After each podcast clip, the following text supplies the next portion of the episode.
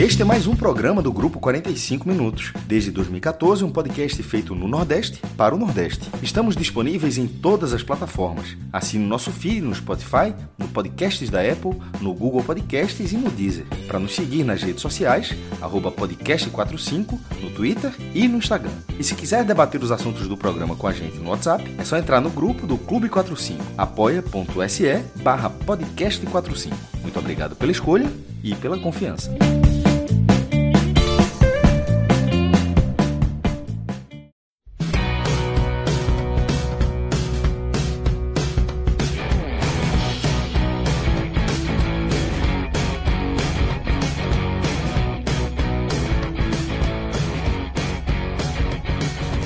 Fala galera ligada aqui no podcast 45 minutos. Estamos começando aqui mais uma live nessa noite de terça-feira, são 11 horas e 7 minutos. Eu sou Lucas Leuzi, estou aqui neste momento com Lula Bonfim, além de Rodrigo Carvalho e Rafael Estevam, nosso querido relógio nos trabalhos técnicos. Mas vai chegar muita gente por aqui ainda. Vamos ter Cássio Zirpoli, vamos ter Rodolfo, vamos ter Léo, para falar é, dos jogos aí do Náutico, que neste momento está perdendo para o Guarani em casa, na Série B, e do Ceará, que vai vencendo mais uma na Sul-Americana, é, rotina já do Ceará na Sul-Americana, vitória atrás de vitória. E eu e Lula vamos iniciar aqui o programa para falar sobre o passeio Lula Bonfim do Bahia sobre Londrina, sobre Londrina na Arena Fonte Nova, 4 a 0 com 10 minutos já estava 2 a 0 2 a 0 eu mandei uma mensagem no grupo, se já quiser ir para o Tele, estamos à disposição, porque ali já estava é, sacramentado o Londrina, um time assim, muito, mas muito frágil mesmo. É, o Bahia fez um bom jogo, mas a gente tem que destacar a fragilidade do Londrina nessa terça-feira, assim, um time errando absolutamente tudo e o Bahia é, bem postado e aproveitando e meteu logo 4 a 0 Lula para é, mais um passo aí nessa liderança, nessa boa campanha inicial aí do Bahia na Série B, né, Lula?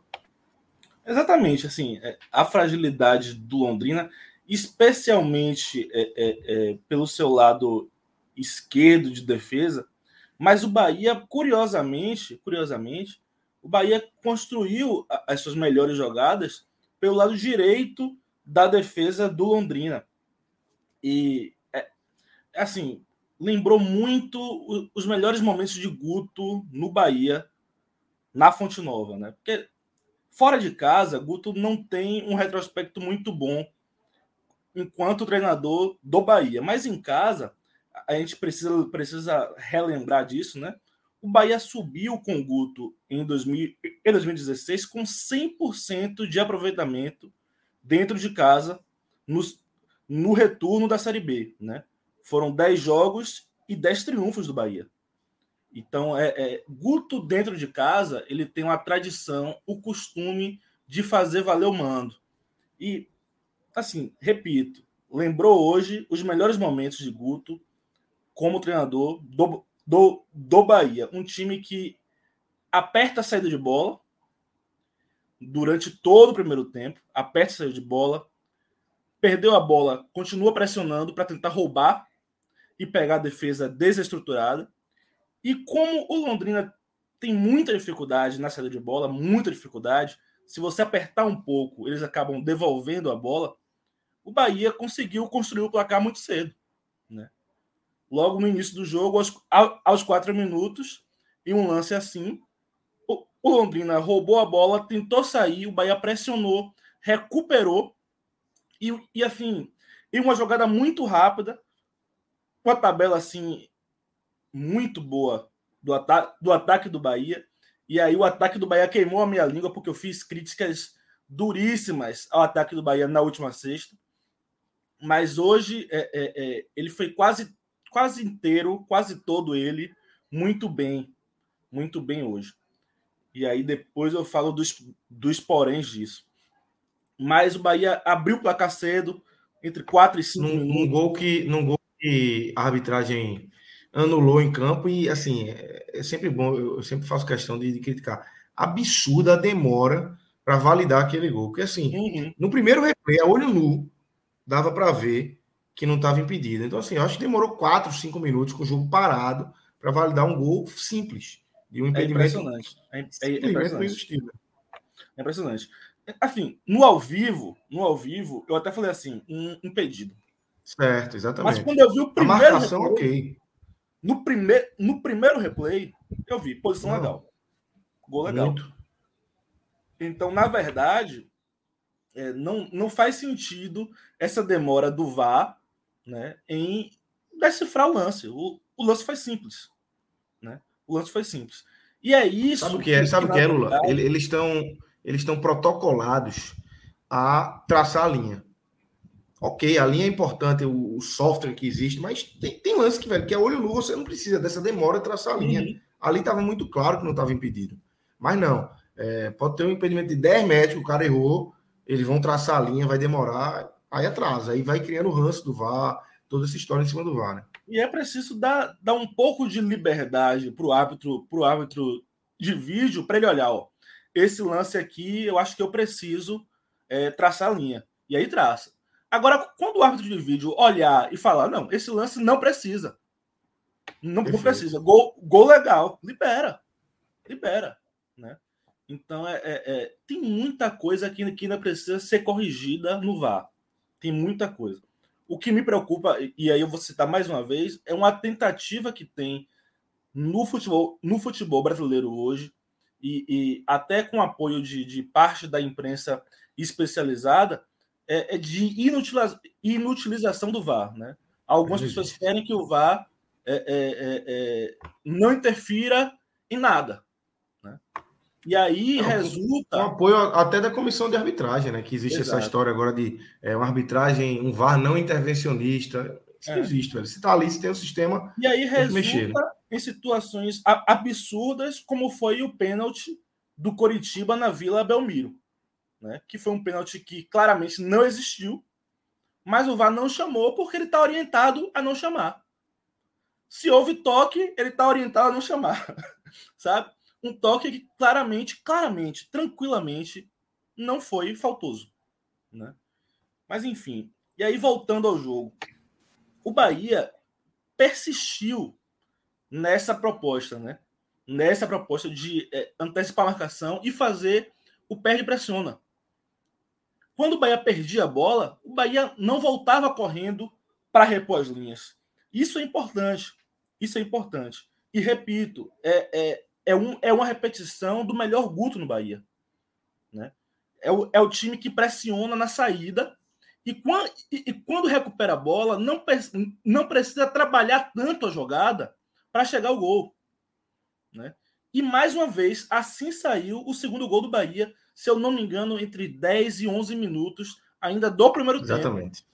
Né? O Bahia pressionou, roubou a bola, e aí um lance Golaço, rápido, né? Golaço, uma, troca, uma troca de passes rápidas é, entre, entre é, Rildo e, e, e, Marco Antônio Santos, ou Davó, entre Davó. Acho que foi Davó, acho que foi Davó, foi Davó. Rildo, Davó, Rildo rouba a bola, dá para Davó e Davó devolve para Rildo. Devolve rapidamente e Rildo ajeita o corpo e bate assim perfeitamente no ângulo, um golaço, um golaço assim, é, é, é, é um gol muito bonito mesmo.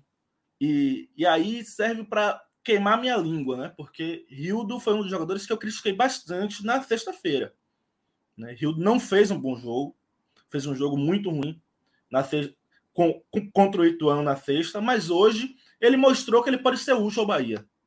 Né? Mostrou que pode ser útil. E aí é, é uma coisa que a gente precisa destacar, né? Provavelmente, provavelmente, passou por uma orientação de Guto. O Bahia precisa chutar mais. Não adianta eu ter a bola, ficar rondando a entrada da área e eu, e eu não finalizar. Então, se eu não acho espaço para penetrar na área, eu posso eu posso chutar de longe, né? E isso aconteceu hoje na, na Fonte Nova. Rildo chutou de longe, fez, fez, fez o segundo gol, e ali já tinha uma cara assim de, de, um, de um jogo tranquilo para o Bahia, sabe? Porque até, até aquele momento Londrina não mostrava nada. Nada. Pelo contrário, inclusive, momento. entregava, né? Não é Sim. é simplesmente tava, um time estava sendo dominado, ele entregava o jogo, entregava a bola do jogo o tempo todo para o Bahia, né? Exato. E nesse mesmo o Bahia não pressionou loucamente, fortemente. O Bahia pressionou um pouco e a bola era devolvida e o Bahia conseguia é, é, é, dar sequência nos lances. Mas aí o, o tempo foi passando, né? E aí o Bahia, como é que posso dizer? O Bahia foi afrouxando pouco a pouco, pouco a pouco. Essa, é, essa marcação mais em cima, esse, esse perde pressiona. O que também é natural dos times de Guto. Isso não ocorre o jogo todo. Né? Isso não costuma ocorrer o jogo todo. Mas é, ainda assim, o Bahia, é, é, é, com, com, um pouquinho de pressão, o Bahia conseguia roubar a bola. Conseguia roubar a bola com pouquíssima pressão. E isso aconteceu mais uma vez. E, e uma, uma troca de, de, de, de passes rápida também. Daniel ajeitou o corpo e de perna esquerda chutou de fora também. E aí, mais uma vez eu falo, né? Provavelmente houve uma orientação de Guto nesse sentido, né? Provavelmente o Guto falou: ó, a gente precisa chutar de fora da área. E Daniel, mais uma vez, que não, assim, Daniel é, é, é um atleta que não tem o costume de, de fazer muitos gols. Mas quando ele faz gol no Bahia, curiosamente, é, esse gol de fora da área, um, um chute de fora. E isso tem acontecido com alguma frequência. Talvez ele precise, ele, ele precisa mesmo chutar mais, arriscar mais e ele chutou de esquerda, a perna que não é dele, né? E, e, conseguiu fazer o terceiro gol do Bahia, também um belíssimo gol. Aliás, os três primeiros gols foram muito, muito bonitos, né? É, é mesmo, mesmo, mesmo o primeiro, foi uma troca de passes rápida no chão, drible do goleiro e, e, e a bola empurrada para o fundo do gol. E aí o Bahia, é, é, o Bahia que vai para o segundo tempo com 3 a 0 e aí joga do jeito que Guto também ama jogar, né? Quando o Bahia volta, volta para o segundo tempo, o Bahia baixa as linhas. Isso foi claro assim, o Bahia baixou claramente as linhas, claramente. As, as duas primeiras linhas do Bahia estavam rentes à linha de grande área do Bahia. E o e Londrina tentando criar, levantando a bola na área e o Bahia tirando, né? E claramente estava se desenhando ali a possibilidade de, de contra-ataque. Né? O Bahia foi, foi para o segundo tempo com, com essa meta: vou me fechar, vou atrair o adversário e vou ter chance de contra-atacar, porque ele vai dar espaço. Né? E foi novamente o que ocorreu. E aí o momento que eu vi Guto mais feliz, né? Que foi quando o Bahia encaixou, encaixou um contra-ataque de almanac, assim. Né? O quarto gol foi um contra-ataque de almanac. O Bahia com muita velocidade, acerto de passe, passe rápido, na hora certa.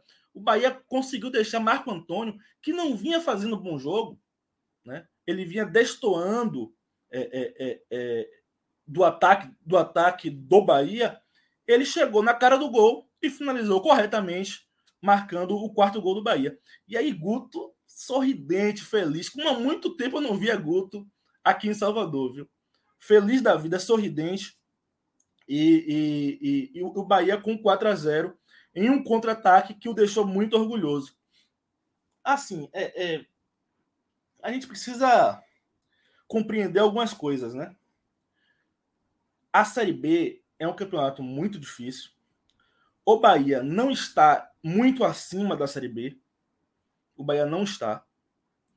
O Londrina é um adversário que é frágil, e hoje esteve um dia mais frágil do que o normal, diga-se passagem, porque, por exemplo, não foi esse Londrina frágil contra o Náutico, por exemplo. Exatamente. É. Não foi. Hoje foi muito, muito mais frágil do que, o, do que o normal. E essas oscilações vão, vão acontecer, inclusive com Bahia. Tá? Que o torcedor já esteja esperando né, um Bahia com esse comportamento mais agressivo na Fonte Nova, de uma marcação agressiva, uma marcação é, é, é, é, intensa, eu diria assim, na Fonte Nova. Mas fora de casa, os times de Guto não têm essa mesma característica. Né? E foi isso que, por exemplo, aconteceu sexta-feira em Tour. Isso tem uma tendência a se repetir. Agora, se o Bahia mantiver esse ritmo, né, Bahia vai brigar pelo acesso. Bahia hoje já tem é, é, cinco pontos de frente. Olha o homem aí sorrindo. o sorriso do gol, a felicidade. Aí foi logo após o quarto gol. Esse frame aí, esse frame de gol segundo, é logo após o quarto gol. Porque foi um contra-ataque, foi, um, foi assim, de, de, de almanac mesmo. Lindo sabe? de se ver, pro, muito provavelmente trabalhado, né? Assim, Com deve certeza. ter sido trabalhado, pensado, Se desenhado. Guto, ele, ele fala isso desde o primeiro dia de treinamento. Se eu conheço o Benguto, ele fala isso desde o primeiro. Oh, objetividade, passes rápidos. Vamos chegar mais rápido no gol, porque não dá tempo do adversário se, se recompor. E assim, ó, veja bem, Guto tem, tem, uma, tem uma goleada. O Bahia não, não, é um clube historicamente afeito afeito a grandes goleadas, né? Volta e meia acontece. Mas o Bahia, costumeiramente, perdoa essas, os seus adversários. O Bahia ama 1 a 0 O Bahia ama 1 a 0 É uma tradição do Bahia durante, durante a história, né? Aqui você, você chamava 1 a 0 de good preso. Não sei como é aí. Mas aqui era good preso. E o Bahia era o time do good preso. Mas é, é, na estreia do brasileiro de 2017, com o Guto Ferreira, o Bahia meteu 6 a 2 no Atlético, no Atlético Paranaense e a maior parte dos gols foi roubando a bola é, é, do meio campo para frente, com passe acelerado e chegando na cara do gol para finalizar. Esse é o tipo de jogo que Guto ama, que Guto adora. Roubo a bola, o adversário tá, está desarrumado, eu vou acelerar o passe né, e vou chegar no gol mais rapidamente pegando o adversário totalmente é, é, despreparado, desajustado para se defender. E aí, por isso, esse sorriso de Guto, né? Por isso, essa felicidade. E a torcida também em êxtase, né? Talvez tenha sido o, o, o, o momento, talvez agora, de virada, de virada da relação, é, é, é, não entre, não entre a, a, a torcida e, e a diretoria, mas entre a torcida e a instituição Bahia. Né? Porque estava uma crise muito delicada, muito delicada entre a torcida e a instituição Bahia. E aí a gente viu que é, é, é, algumas coisas bizarras ocorreram, né? É, é, é, invasão do CT, pedra no ônibus, né? uma fonte nova hostil para o pró próprio time durante todo o primeiro semestre. E assim, não sem motivo, a hostilidade, né? Tinha um motivo para isso. E, e, e, isso é bem importante para a gente ressaltar. Mas o momento agora é da construção de uma nova relação de confiança né? Entre, entre a torcida e a instituição Esporte Clube Bahia. Isso passa muito, passa muito é, pela negociação é, da SAF. Né? A gente vê aí através da imprensa, e especialmente a imprensa de fora, alguns influencers falando sobre a negociação com, com o Grupo CID. Isso tem animado muito a torcida, muito a torcida. Falta positiva, né, Lula? As coisas começam a é, a dar certo também aí, né, nesse, nessa esfera. Então, o clima vai ficando bom, né? A expectativa é muito positiva em relação a isso, né? Isso vai melhorando o clima, sem dúvida, sem dúvida. E aí, quando o Bahia inicia, inicia a, a Série B fazendo 13 pontos em 18, que era algo que eu garanto, eu garanto. Ninguém aqui esperava.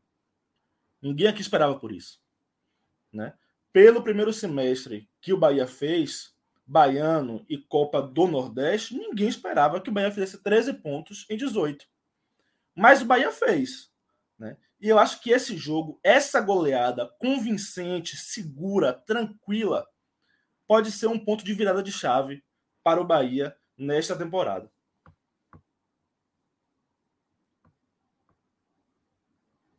É, eu estava em silêncio aqui só porque eu estava olhando a televisão. É, nesse momento, o Náutico acaba de empatar é, contra o Guarani, 49 minutos e 30. O jogo vai até os 51.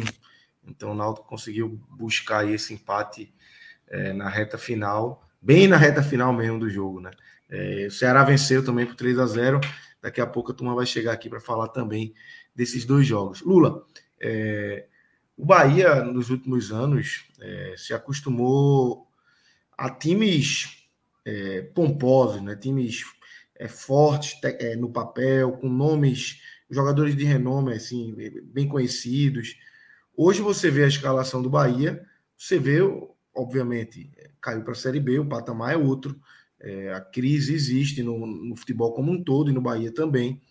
É, mas, é, ao que tudo indica, Guto vai conseguindo é, com esse time, depois de tanto apanhar é, no início do ano, é, apanhar muito na Copa do Nordeste, apanhar muito no Baiano. É, chegaram reforços que estão se encaixando facilmente, e mesmo sem roda liga, o time está conseguindo é, fazer seus pontos e, e, o time parece que vai se encaixando. Né? O torcedor do Bahia parece que já vai começando a conhecer é, o time principal ali do Bahia. Não sei se já dá para dizer é, pra, se dá para escalar quem é o 1 a 11 de Danilo, Danilo Fernandes a quem, mas eu acho que já, já vai chegando próximo disso, né, Lula? É algo que está se, se construindo, né? É, é, a defesa é mais ou menos essa. Rezende com futebol muito regular para bom, é, é, tá garantindo seu espaço ali na volância. Você vê Daniel garantidíssimo, talvez assim o, o melhor jogador do Bahia de modo geral é, seja ele.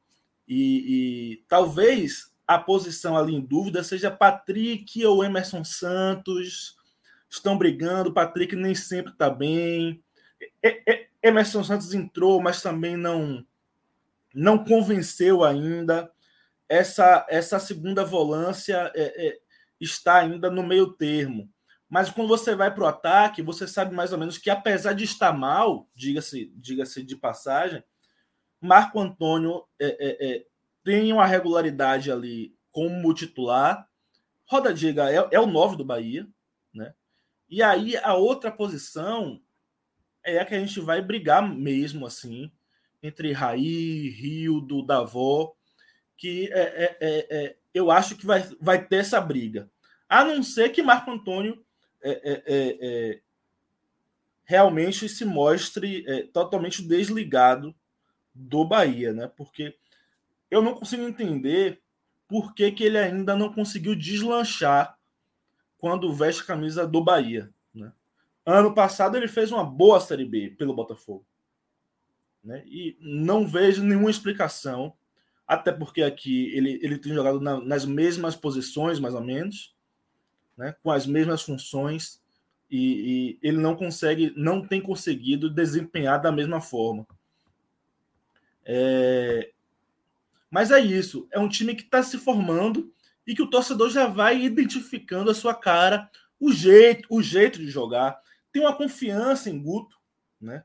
Guto, apesar assim, não é uma relação maravilhosa, perfeita, mas é um treinador que criou uma relação com o clube e com a torcida. Certo? O torcedor sabe como é que Guto trabalha. Sabe que Guto é, é, é muito sério naquilo que ele faz. Né? E isso conta bastante. Conta bastante. Além do que, o Guto tem um histórico em Série B, né? Inclusive pelo Bahia. Ele tem a fama de, de é, é, saber jogar com a competição. E eu, eu queria pontuar uma coisa que, que Leandro Fernandes pontuou aqui no, no chat, de que mu muito dessa melhora se deve ao Bahia agora ter um diretor, um diretor de futebol. Eu critiquei bastante aqui no, no, no em outros telecasts o fato de que o Bahia passou é, é, é, três meses sem um diretor de futebol. Né? O Bahia passou três meses de futebol. E aí foi o auge da crise do Bahia, que foi o primeiro semestre desastroso do Bahia. Né? E aí, é, é, é, após uma pressão muito grande, inclusive pedido de, de destituição do presidente por isso, né? houve isso aqui, houve um pedido no Conselho Deliberativo é, é, é, pelo impedimento de Belintani, por ele ter deixado o Bahia três meses sem um diretor de, de futebol. E aí, pouco após isso, o Bahia contratou um diretor, o Bahia se reforçou, e aí a gente é, é, pode questionar a qualidade ou não, mas o Bahia foi ao mercado, o Bahia foi mais ativo no mercado, trouxe vários jogadores, não foi um só. Né? O, Bahia, o Bahia identificou que tinha alguns problemas e, e pelo, pelo volume de contratações é, para essa, essa posição, acho que o Bahia identificou que as pontas eram é, é, é, é uma fragilidade muito grande, né? É, e as coisas começaram a andar. Eu acho que o Bahia ainda precisa de alguns ajustes de elenco. Né? O Bahia ainda precisa, mas isso só vai, só vai poder ser feito lá em julho, né? na próxima janela. Mas o Bahia precisa ainda. Né? Se quiser ter uma Série B segura, o Bahia precisa pensar um pouco mais na sua parte defensiva. As laterais, principalmente. O Bahia precisa pensar com carinho nisso. Com muito carinho. Né? É, é, mas é isso. Eu, eu vejo um Bahia, eu vejo um Bahia neste momento, e aí passa por uma decisão assim, é, é talvez a mais, a mais acertada da, da, direção do Bahia nos últimos anos, né? A manutenção de Guto para a Série B. Né? Eu acho que em 99,9% dos clubes do Brasil, Guto teria caído após as, as eliminações no Baiano e na Copa do Nordeste. 99,9%. E o Bahia. Eu, eu, pedia, eu achei que ele tinha que ter caído. Eu confesso não, que é para mim não tinha, mais, não tinha mais como. Não tinha mais clima, não tinha mais é, o que extrair do trabalho, mas. É mas você fora. sabe o que eu acho que. Na, eu acho que na minha cabeça, na época, seria a decisão mais correta. Mas veja, é, eu acho que a diretoria do Bahia não pensou no que já tinha acontecido. Eu acho que a direção pensou no que estava para acontecer, que era a Série B. E a, dire... e a direção. Tem um fator também, né, Lula? Oi? Que eu acho que tem um fator também, que eu, eu, eu me lembro de, de, debates aqui em, em, relação a isso, que muito se falava em relação à multa de Guto, que a diretoria é, pensava muito em tirar Guto, porém é, era uma multa alta, o Bahia não, não nada de dinheiro, muito pelo contrário, vive uma crise financeira. Era uma isso, multa pesava também, né? Era uma multa que, que caía, que diminuía bastante após os campeonatos do, do primeiro semestre. Então, não foi esse o motivo para que Guto não tivesse saído para essa Série B. Entendeu? Eu acho que o Bahia pensou no futuro. Vem cá, qual é o treinador que eu contrataria para a Série B? Guto. Guto. E Guto já estava ali. Guto já estava ali. Então, eu acho que passou por esse por esse pensamento. Talvez tenha sido a decisão mais racional da diretoria do Bahia é, é, é, desde o início da pandemia para cá. Né? Eu via, eu via é, é, uma diretoria muito perdida, muito perdida é, no seu acúmulo de erros. Se sentia pressionada e aí continuava errando. Sabe, emocionalmente perdida. E eu acho que nessa pré-série B, na decisão para treinador, a diretoria botou a cabeça no lugar, falou: Ó, eu já tenho aqui um, um, treinador que é especialista, que tem histórico em Série B. Eu prefiro manter. E talvez aí, talvez aí a multa tenha contado nisso. Não creio que tenha sido o mais decisivo, porque como eu falei aqui, como eu falei aqui, a multa de Guto caía após as competições do primeiro semestre. Né? O que o contrato previa era uma multa muito alta para as instabilidades comuns de primeiro semestre. Entendeu? Perfeito. Mas quando passava Lula. o Baiano e a, Copa, e a Copa do Nordeste, aí a diretoria tinha um, um espaço melhor para é, é, é, é para fazer a sua escolha. E assim, você falou do perfil dos atletas que o Bahia é, trouxe agora para a Série B, né? E isso é importante. Tem a ver com o dinheiro, com a queda para a Série B. O Bahia perdeu muito dinheiro. Isso é um fato. Mas tem a ver também, e aí eu espero, né? Isso aqui é, é, tem um pouco de torcida nisso, né? Que a diretoria tenha compreendido que o outro tipo de perfil que ela estava buscando para o Bahia não é o perfil ideal para o Bahia sabe? Não é o perfil ideal. O Bahia passou alguns anos dando passos maiores do que a perna. E, o resultado disso é esse. É um Bahia na Série B e com algumas dificuldades financeiras que não se imaginava tão cedo. Não se imaginava tão cedo. Né? E aí eu espero, do fundo do meu coração, que a diretoria tenha aprendido com isso. Diga aí, Lucas. Não, é, tem um, um superchat aqui de Carmo. Cadê? Carmo Emanuel. É, ele mandou o superchat, ele mandou uma mensagem, ele tinha mandado uma mensagem antes, depois mandou o superchat. É, qual verso alimento de Guto Ferreira? Futebol de qualidade ou três pontos? Gutão é três pontos, né? Três pontos. Primeiro é três pontos, né? E tem que ser, né? Tem que ser. Futebol de qualidade para Guto é a bola na rede regularmente com, com método. Um zerinho tá ótimo. Um Qual vai ser o método? Isso pouco importa para ele. Né? Mas se a bola entrar, se a bola entrar com algum método que ele possa replicar, para ele tá maravilhoso. Perfeito, perfeito. É, mais está na área também aí, Cássio Zirpoli. É, na reta final aqui do, do posto do, do posto do Náutico. Do Bahia, só falar rapidamente aqui, é uma frase mesmo que eu estou na correria aqui do blog ainda, entrei só para não, não, entrar tão tarde, que o primeiro tempo foi excelente. Agora, a saída de bola do, do Londrina, meu amigo, se, se for isso todo o jogo, é terceira divisão, não tem o que fazer, não. Assim, fácil. Qualquer fácil, saída fácil. de bola, qualquer saída de bola virar cara a cara com, com o adversário, vai, vai não tem como ser rebaixado, é impossível. Foi um negócio inacreditável. Fazia tempo que eu não via um, um jogo tão. Um, um, adversário tão frágil assim como foi hoje. Esse Londrina entregando a bola o tempo todo. E Bahia. nem é tão frágil, tá? Assim, é porque não, exatamente, no dia de hoje, né? No dia de hoje. Lula até falou isso. Esse não é o Londrina que jogou contra o Náutico, por exemplo. É, já, ainda nessa Série B, né? Mas o Londrina hoje realmente foi um negócio assim é, gritante. Não, Mas Lula. O Bahia, o Bahia não precisou pressionar é, é, muito forte para recuperar a bola. Não, não foi uma pressão absurda. O Bahia apenas se posicionou à frente e conseguia roubar a bola. Né? Com muita facilidade. Exatamente. Muita facilidade.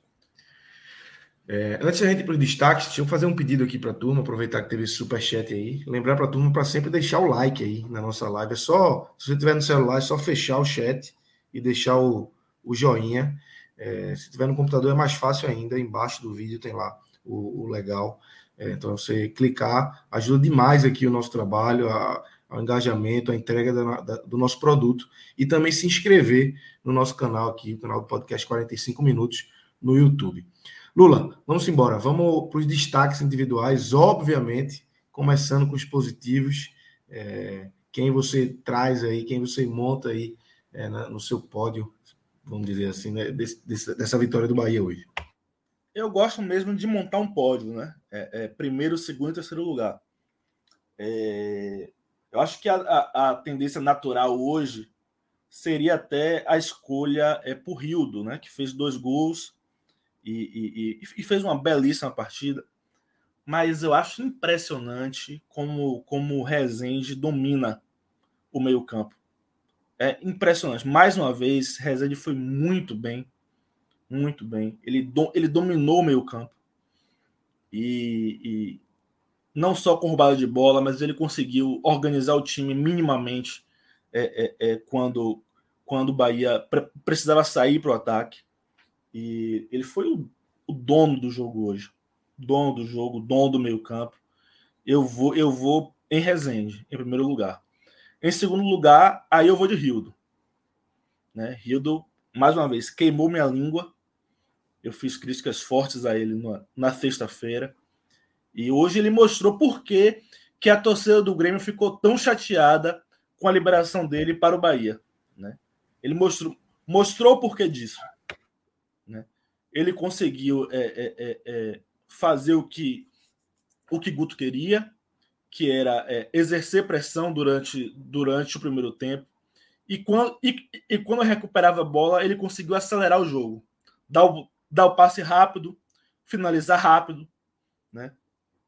Dificultando, mais uma vez, aquilo que eu falei, né? dificultando é, é, é que a, as defesas é, conseguissem se organizar. E ele foi muito bem hoje. Em terceiro lugar, e aí talvez é, é eu gostaria muito de colocá-lo em primeiro lugar hoje e, e, e, sempre pela regularidade que ele tem tido nos últimos jogos, tá? Na Série B. Daniel foi muito bem hoje de novo. Muito bem. Daniel, ele não marcou apenas, apenas o gol, mas ele conseguiu mais uma vez a parte ofensiva do Bahia foi foi organizada por ele. E marcou um, um belíssimo gol de esquerda. Eu poderia citar aqui, e aí, engraçado, né? Eu, eu voltei do trabalho para cá ouvindo rádio. E aí, uma equipe de rádio daqui é, é, escolheu escolheu Matheus Davó como como pior do Bahia. E eu discordo profundamente disso. Davó foi muito participativo. Muito, muito. Deu muita opção, ajudou, brigou. Participou de dois gols do Bahia. E aí, porque ele perdeu é, é, é, um ou dois gols, colocaram ele é, como o pior do Bahia. E eu discordo demais. Demais. Né? E, e, assim, ele vacilou em um dos lances porque ele saiu de cara para o gol e demorou um pouquinho de finalizar. Mas faz parte, faz parte. Ninguém, ninguém acerta sempre. E é mais um jogador que eu critiquei bastante, não só nesse jogo. Eu tenho criticado bastante da avó. E, e, e talvez ele, ele, esteja sendo prejudicado pela posição em que ele está jogando, que não é a dele. Ele não é um centroavante.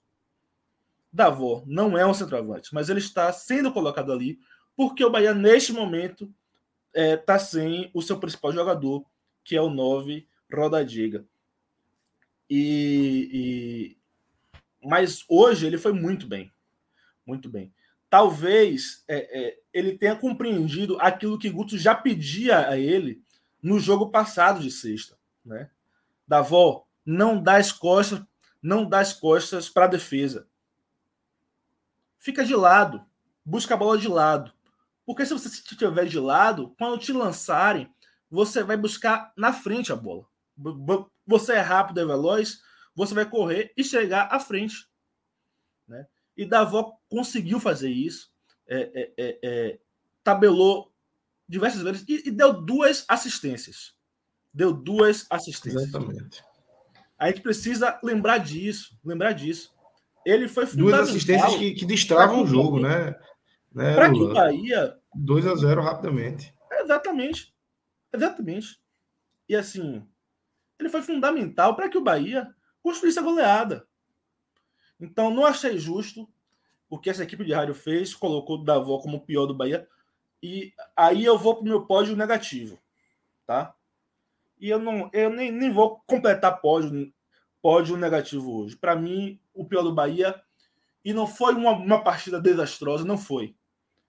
Mas ele foi tímido a maior parte do tempo, que foi Marco Antônio. Ele marcou o quarto gol do Bahia. Isso é muito importante. Eu fico muito feliz, muito feliz, porque eu torço bastante por ele, bastante. Eu vi, eu vi o Marco Antônio que, que, que surgiu aqui em 2018 e ele é muito melhor do que isso. Muito melhor do que isso é um jogador capaz de, de, de, desequilibrar um jogo. E ele não tem sido isso.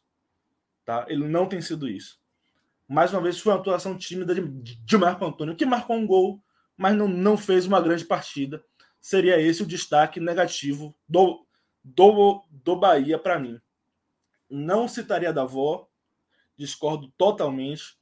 E não vejo é, é, nenhum outro jogador que possa é, é completar esse pódio negativo do Bahia hoje.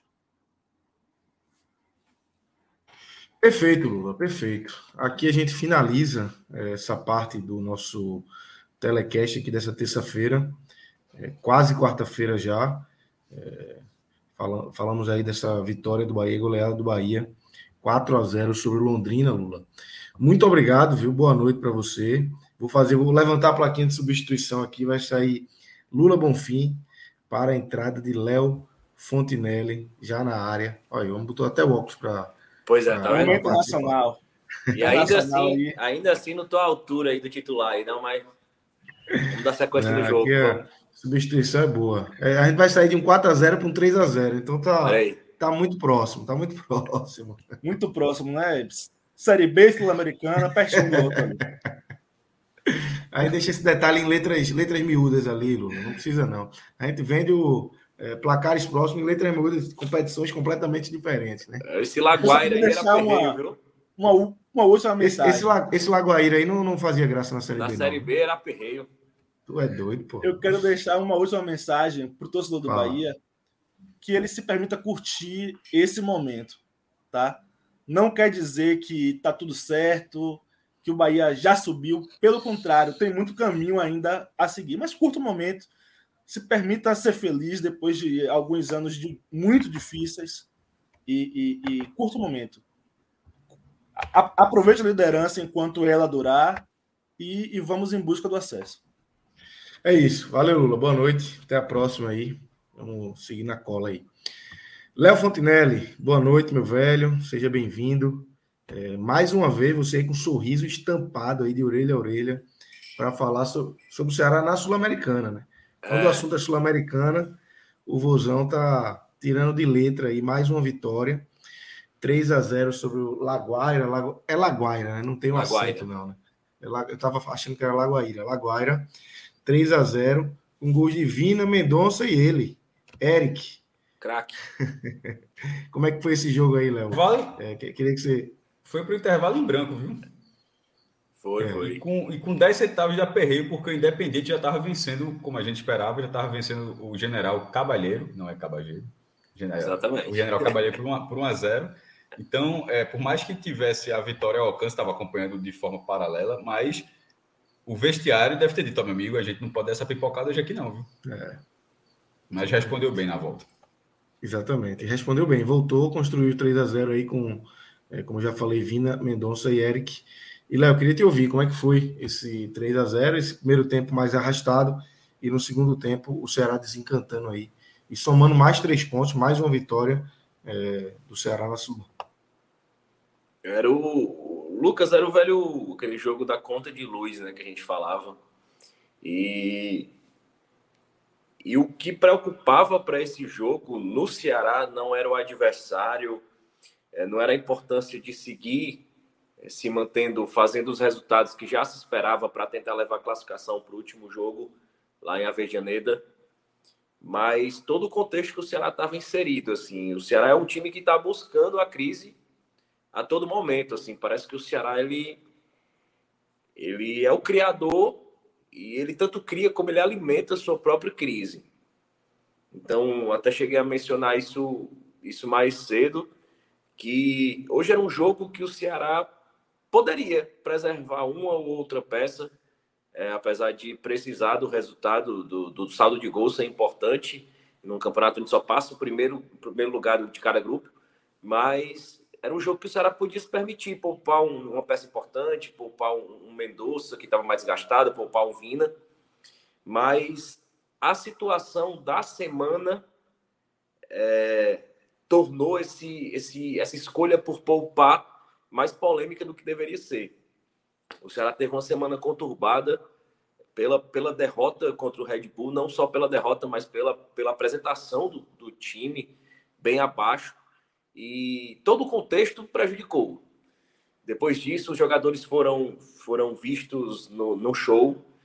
Para piorar, o show era exatamente atravessando a, a no estacionamento do Castelão, atravessando a rua do vestiário, você estava no show. Então, assim, a torcida saiu frustrada e os caras saíram do vestiário para ir ver o Safadão tocar. Então, acho que todo o contexto tornou isso mais é forte dentro da torcida o sentimento de indignação, assim, porque foi uma partida onde até mais do que o placar, o desempenho foi inaceitável. Desempenho do Ceará em campo contra o Red Bull, com, com vários desfalques, ele foi inaceitável.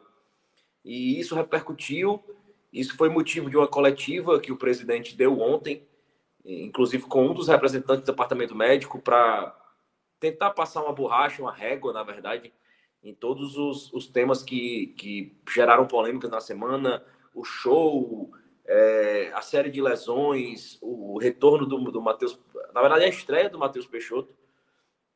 E a lesão do Sobral, que era mais grave do que esperava, e a dificuldade é, é, do Ceará, como eu disse, é sempre ele que cria. Às vezes por falta de, de, de uma transparência maior na prestação de informações. Eu acho que o Ceará trouxe. É, é, o caso do Matheus Peixoto, o jogador completou hoje 50 dias que foi anunciado e ainda não estreou. E a entrevista que foi dada ontem, que, que sobre todos esses temas, sobre a festa, sobre a polêmica do show, é, se ela tivesse sido dada há quatro semanas atrás, teria evitado muita cobrança é, muito mal-estar, muito desgaste, e o Ceará não trabalha como se a transparência não existisse. O Ceará, como se ele preferisse encarar os problemas jogando a coisa para baixo do tapete e aumentando a pressão da torcida. Então, o Matheus Peixoto já chegou com essa lesão, segundo a, a palavras do médico ontem, do presidente, já chegou com essa lesão. Consultaram o médico que vinha tratando ele já no Brasil, era uma lesão de seis semanas, ele já tinha cumprido duas, faltavam mais quatro. Então, isso não foi passado. O Thiago Nunes é, a revelia do departamento médico passou essa previsão de duas semanas, mas eram quatro, na verdade. Quando ele retornou das quatro, ele teve uma nova lesão que precisou de mais. Vai precisar ainda de mais três semanas. Então, assim, ele vai ainda faltar três semanas para estrear. E somou isso com a questão das festas. O presidente disse que o elenco foi cobrado. Então, hoje, durante todo o dia, o tema foi a suposta escalação que algumas pessoas tiveram informação que seria uma escalação mista, o time entraria sem o Vina, entraria com o Wesley no meio, entraria com o Kleber no ataque. E já, mais uma vez, gerou um clima ruim da torcida, aquela desconfiança. E, e o time começou o jogo dominando as ações, como era de esperar, com, com mais pressão, o Lima jogando muito aberto. E foi como eu achei que funcionou. O Laguaira é um time que cede muito espaço, jogou com muitos jogadores dentro da área, mas cedia espaço. Então o Ceará conseguia avançar. O Lima jogou muito aberto, inclusive mais aberto do que o Eric jogaria se estivesse lá. Ele jogou praticamente os primeiros minutos, os primeiros 10 minutos, jogou praticamente em cima da linha. E o Mendonça aberto pela ponta oposta e às vezes trocando de posição. E o Lima fazendo aquela função que que ele sempre faz, só que no caso ele comumente ele dialoga com o Vina ali. É, o Vina agora jogando de, de, de falso 9, que entra mais. Mas o Wesley veio mais de trás e, e, o Lima era mais responsável por distribuir aquelas bolas. naquele momento, que ele, por um curto espaço de tempo, funcionou demais. Funcionou demais. Até que o Ceará, é, é em, em, um dos problemas recorrentes, assim, lembrou muito aquele jogo contra o esporte na Copa do Nordeste. O Laguaira baixou ainda mais as linhas e o Ceará ficou tentando cruzar a bola na área para o Kleber e facilitando as ações de, de defesa mesmo do Laguaira. E, e, e, a partir desse momento o Ceará teve aquele domínio meio sem eficiência. A gente percebe o time tentando, cruzando, insistindo em cruzamentos, rodando a bola. É, e foi justamente onde o Ceará tirou, no momento que o Ceará tirou a velocidade do jogo, porque era justamente ali que o Ceará achava os espaços. O Lagoa bem, bem, bem recuado, bem fechado. O Ceará, na velocidade, conseguia abrir esse espaço. Porque é um time frágil, frágil, tão frágil assim, que beira o ingênuo. E, então o Ceará, com rápidos toques de bola, ele foi abrindo aquele espaço no começo do jogo, conseguiu achar. Só que depois ele reduziu essa, essa intensidade, perdeu a intensidade e, e facilitou o jogo para o Laguaira, que ficava esperando a bola alçada da área e o goleiro já fazendo aquela cera bem, bem típica. E já no final do primeiro tempo, mais um dos problemas recorrentes do ano do Ceará. Mais uma lesão, né? O Messias sentiu a parte posterior da coxa e deu lugar ao Marcos Vitor, né? Então o Ceará terminou já o primeiro tempo e terminou a partida com dois zagueiros da base jogando, o Lacerda e o Marcos Vitor. O Lacerda já, já já integrado a profissional há mais tempo, mas o Marco Vitor é um garoto bem jovem, assim, 20 anos, que acabou de subir ao profissional e não comprometeu, pelo contrário, já dando spoiler, assim, fez uma boa partida, bem seguro. Ele é um jogador muito bom, muito promissor. E, e o Messias trazendo mais uma vez o problema clássico do Ceará nesse ano, mais uma lesão. Então, no segundo tempo, é, diante dessa necessidade da vitória, já pressionado, como o Maestro mencionou, pela, pelo gol de pênalti do Independiente, é, lá do Paraguai. É, o Ceará voltou com o Vina no, no lugar do Kelvin, ou no Vina no lugar do Kleber, e voltou com o Eric no lugar do Kelvin. E isso realmente mudou muito o jogo. Mudou o jogo porque no segundo tempo o Laguaira manteve as linhas baixas e cedeu aquele espaço que o Ceará precisava para o Eric jogar. E o Eric jogando com espaço é, é o habitat natural dele para fazer o jogo acontecer. Ele tinha muito espaço. Assim, o, o, os, os defensores, a linha defensiva do Laguaira bem baixa, ele não tirava aquele espaço que o Eric precisava para vir no um contra um, para explodir, para botar a bola na frente, puxar de lado e fazer o jogo dele. Então o Eric tinha espaço, então ele pegava o defensor de frente, com espaço para entrar, para chutar, para botar na frente. Então facilitou muito o jogo e, e, o crescimento do Ceará na partida passou muito, muito pelos pés do Eric. É, o Vina des, jogou um pouco mais recuado do que vinha jogando, mas ainda assim era referência de ataque do Ceará jogando mais enfiado assim, entre os zagueiros, o Mendonça aberto e o Eric com a formação original do Ceará. E, e o Wesley também continuou, continuou no jogo e, e, não fez uma má partida, não fez uma má partida, assim, mas os, o, jogo muito passando por essa questão do, do Eric. Assim, o Eric foi a, a, a, válvula de escape. É, o Eric foi o Eric que deveria ser no Ceará em mais oportunidades da temporada. Assim. E, e ele vem funcionando em momentos é, é, bem parecidos. Assim, quando ele tem aquele espaço, é, quando ele vem entrando no segundo tempo, vem pegando o time mais cansado, mais fragilizado. E, e foi por lá que saiu o gol do Ceará, o gol do Mendonça. Um cruzamento do Eric, uma bola, um cruzamento muito bem feito do Eric, partindo da direita. Achou o Mendonça no segundo pau, que finalizou e abriu o placar. E o Ceará teve mais tranquilidade. O Laguaira já era, era assim, inclusive, o capitão da equipe no intervalo, no, no, no final do jogo é, falou que era o plano do time, assim, segurar o resultado, tentar levar o empate, assim, pelo menos pontuar, já que já estariam eliminados da competição. E que aquele gol desman desmanchou aquela, aquele planejamento, aquela ideia de jogo que o time tinha. E abriu o jogo para o Ceará. Assim, o Vina ficou mais à vontade. O Eric centralizando assim, a grande parte das jogadas. E um, um, um vacilo da defesa, a bola sobrou para o Vina e o Vina fez o segundo gol. E aí foi praticamente, não foi nem ataque contra defesa, assim, foi Eric contra defesa, assim. Foi um jogo onde tudo que ele tentava dava certo. Com exceção de finalizar, evidentemente. Até, até que no momento, até no momento que finalizar deu certo. É. Até no momento, mas ele vinha criando oportunidades, ele vinha, ele vinha dando passos, ele vinha achando, achando os companheiros, vinha dando bola para o Vina, vinha dando para o Mendonça. O Eric foi responsável por pela grande maioria das jogadas é, de ataque do Ceará no jogo. E foi a tônica, desde que essas mudanças aconteceram, para o Ceará retornar à formação mais próxima do ideal. É, ele depois tirou o Richard, o volante, também sentindo a perna. mais um desfalque. É, espero que não por muito tempo.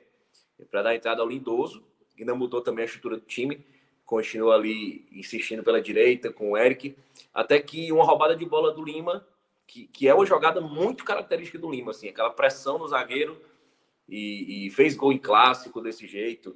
É, tem vários gols no Campeonato Brasileiro com essa mesma característica, pressionar a saída de bola do adversário e ou achar um companheiro ou ele mesmo finalizar para o gol assim, média distância, é uma característica que ele tem. E, e ele roubou a bola ali, imediatamente já, já sobrou a bola para o Eric e ele avançou com a bola dominada e fez o terceiro gol. E depois disso, o ainda teve a oportunidade de fazer o quarto, mas, mas ali a parada estava resolvida. E o, Independiente também fez os 3 a 0 mantendo o saldo. Na verdade, fez. Quatro. Na verdade, foi, fez 4. 4 a 0 Independente. Foi. É, veja só, né, na, na, lembra que Fred tinha. Eu ia dizer exatamente isso, estava esperando terminar o jogo para tocar nesse ponto porque o resultado do Ceará foi um bom resultado. É claro que foi um bom resultado. Inclusive, a gente tinha feito isso. Lembra a gente disse, ó, o Ceará tem que fazer. Fred, fez até o cálculo. Seis, achei até exagero, mas foi feito o cálculo. Tem que ser seis gols de diferença, ou seja, 3 a 0 e 3 a 0 A gente disse isso, assim. Então, de fato, até sendo coerente com o que nós dissemos, o Ceará fez a sua parte. Agora, o Independente fez muito a dele. E, e, e o que é que isso significa? Que é, nesse momento, na chave, o Independente está com saldo 7 e o Ceará saldo 8. 8. Isso. Se o, basta que o Independente, na prática, basta que o Independente, ele vai ser mandante no próximo jogo e vai pegar o Laguaira, certo? O, o, o Ceará vai pegar o, o Cabalheiro, que, que é muito fraco, levou um 0-4 um em casa. Mas se o Independente, na próxima rodada, sendo mandante, fizer a mesma diferença de gols, mas aí tem que colocar até o número de gols, mas assim, o mesmo saldo que o Ceará, eles podem ir iguais para a última rodada. Ou seja, o a Ceará vitória simples. Pra... Isso, a vitória simples não vai, não vai ter a derrota. Que é o cálculo era para que o Ceará pudesse perder é, para o placar simples. Agora. Perder, perder por um gol, dois gols. Porque a gente considerou, ó, o Ceará vai ganhar tudo e o Independente vai ganhar tudo. E está acontecendo. Está acontecendo. A diferença seria justamente no saldo. Só que esse 0-4 do Independente, só, agora a sorte é que pelo menos esse, 0, esse time que levou 0-4 é o adversário do Ceará. É, é, esse, é o, esse é o lado bom da história. Mas o, o Independente ele foi buscar muito saldo nessa rodada, muito mesmo. É, eu tinha visto até o final do jogo 3 a 0 então fiquei muito contando com essa questão do saldo do 2, né, que ainda estava 8-6. Então era uma vantagem até razoável, mas eu, eu, eu, sigo muito essa linha. Acho que até que o Fred trouxe o debate naquele dia que a gente estava falando do saldo O quarto gol, desculpa, Léo, o quarto gol foi aos 49 do segundo tempo, tá? Foi só para você. Aí, aí foi. O Léo já estava organizando as coisas para entrar na live. Já estava online aqui. mas mas é, foi aquela conta de luz, aquela conta de, de 7 reais chata, mas que tem que pagar, senão. E principalmente se ela precisava, é, de certa forma, estancar a crise. A torcida. E era uma coisa que parece que a gente estava adivinhando, assim, foi comentários. Já pensou, cara, o Vinda faz um gol, a torcida grita, vai safadão, e foi exatamente o que aconteceu. Exatamente o que aconteceu. Foi. foi. O Vinda fez o gol, o Vinda fez o gol, aí aquela, aquele velho clássico, mão do ouvido, a torcida começou. Vai, safadão, vai. clássico, clássico. Bom demais, bom demais. E, aí hoje aí pegaram fotos antigas do Safadão com a camisa do Ceará no jogo. E foi, Pronto. tipo, já. Na vitória é bom demais, né? É, mas é, o Ceará é, é, impressionante, assim, como ele, ele cria as próprias crises por falta de transparência. E, e agora vai ser uma semana importante porque o Ceará precisa essa, essa, essa vitória é uma vitória extremamente necessária, é, mas uma vitória que não que não que não nos permite é, sair com tanto otimismo assim, aquela vitória quase obrigatória. Eu acho que é muito o que o, até o até o Fred falou no grupo sobre a vitória do Santa Cruz na Série D, quando do Santa Cruz ganha, que você comemora ali, mas você lembra, ah, pô, é, é isso mesmo, assim, é obrigatório ganhar, assim, você não permite é, é, ter tanto prazer naquela vitória. Era uma vitória mais da tensão, assim, de precisar estancar aquela crise, de ter mais uma semana para recuperar quem está lesionado. E, e o Ceará conseguiu, assim, parece que vai ser, infelizmente, aos trancos e barrancos e partir para uma semana de, de descanso, de treinamento para o jogo de sábado contra o Atlético Paranaense fora de casa, onde o Ceará realmente precisa muito pontuar na Série B. E esse foi justamente um dos temas. Série A, foi... meu amigo. Ou oh, na Série A. Nossa Senhora, tá Quer falando trocar? de Lula aí. Quer trocar? Não, brincadeira, mas nem, nem, nem, nem gosto, nem gosto dessas brincadeiras mais. Mas. Se quiser, a turma troca na hora. Viu? Foi algo que foi pontuado sobre a coletiva que o presidente deu ontem, justamente isso. Foi perguntado sobre qual das competições era prioritárias, seria prioritárias para o Ceará. Inclusive, o repórter ponderou dizendo que é, a Série A é o que paga a conta, no fim das contas. assim Para o Ceará, é, é, o grande. É responsável pela grande parte da arrecadação do Ceará. É, são os direitos televisivos da Série A. E, e de que forma o Ceará ia priorizar, analisar essa priorização de acordo com Sul-Americana, Copa do Brasil. E o presidente disse que ele está com os carros nas três pistas. E nós e a frase foi exatamente essa: a gente vai vendo. Então isso é altamente assustador. E assustador porque não é porque ele disse assim, vou priorizar a Sul-Americana, eu vou priorizar a Copa do Brasil. Outra outra prior, outra prioridade que não fizesse muito sentido assim, fora a Série A. O pior é não ter um plano.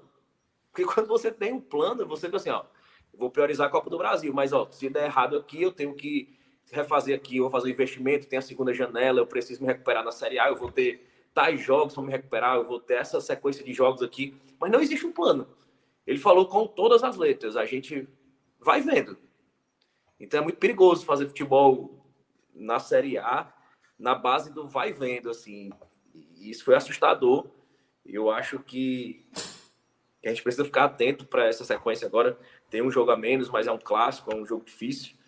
E E vai ter uma, uma chatinha, viu, maestro? Aí que pode sair um aquele velho chatinho do 03 aí.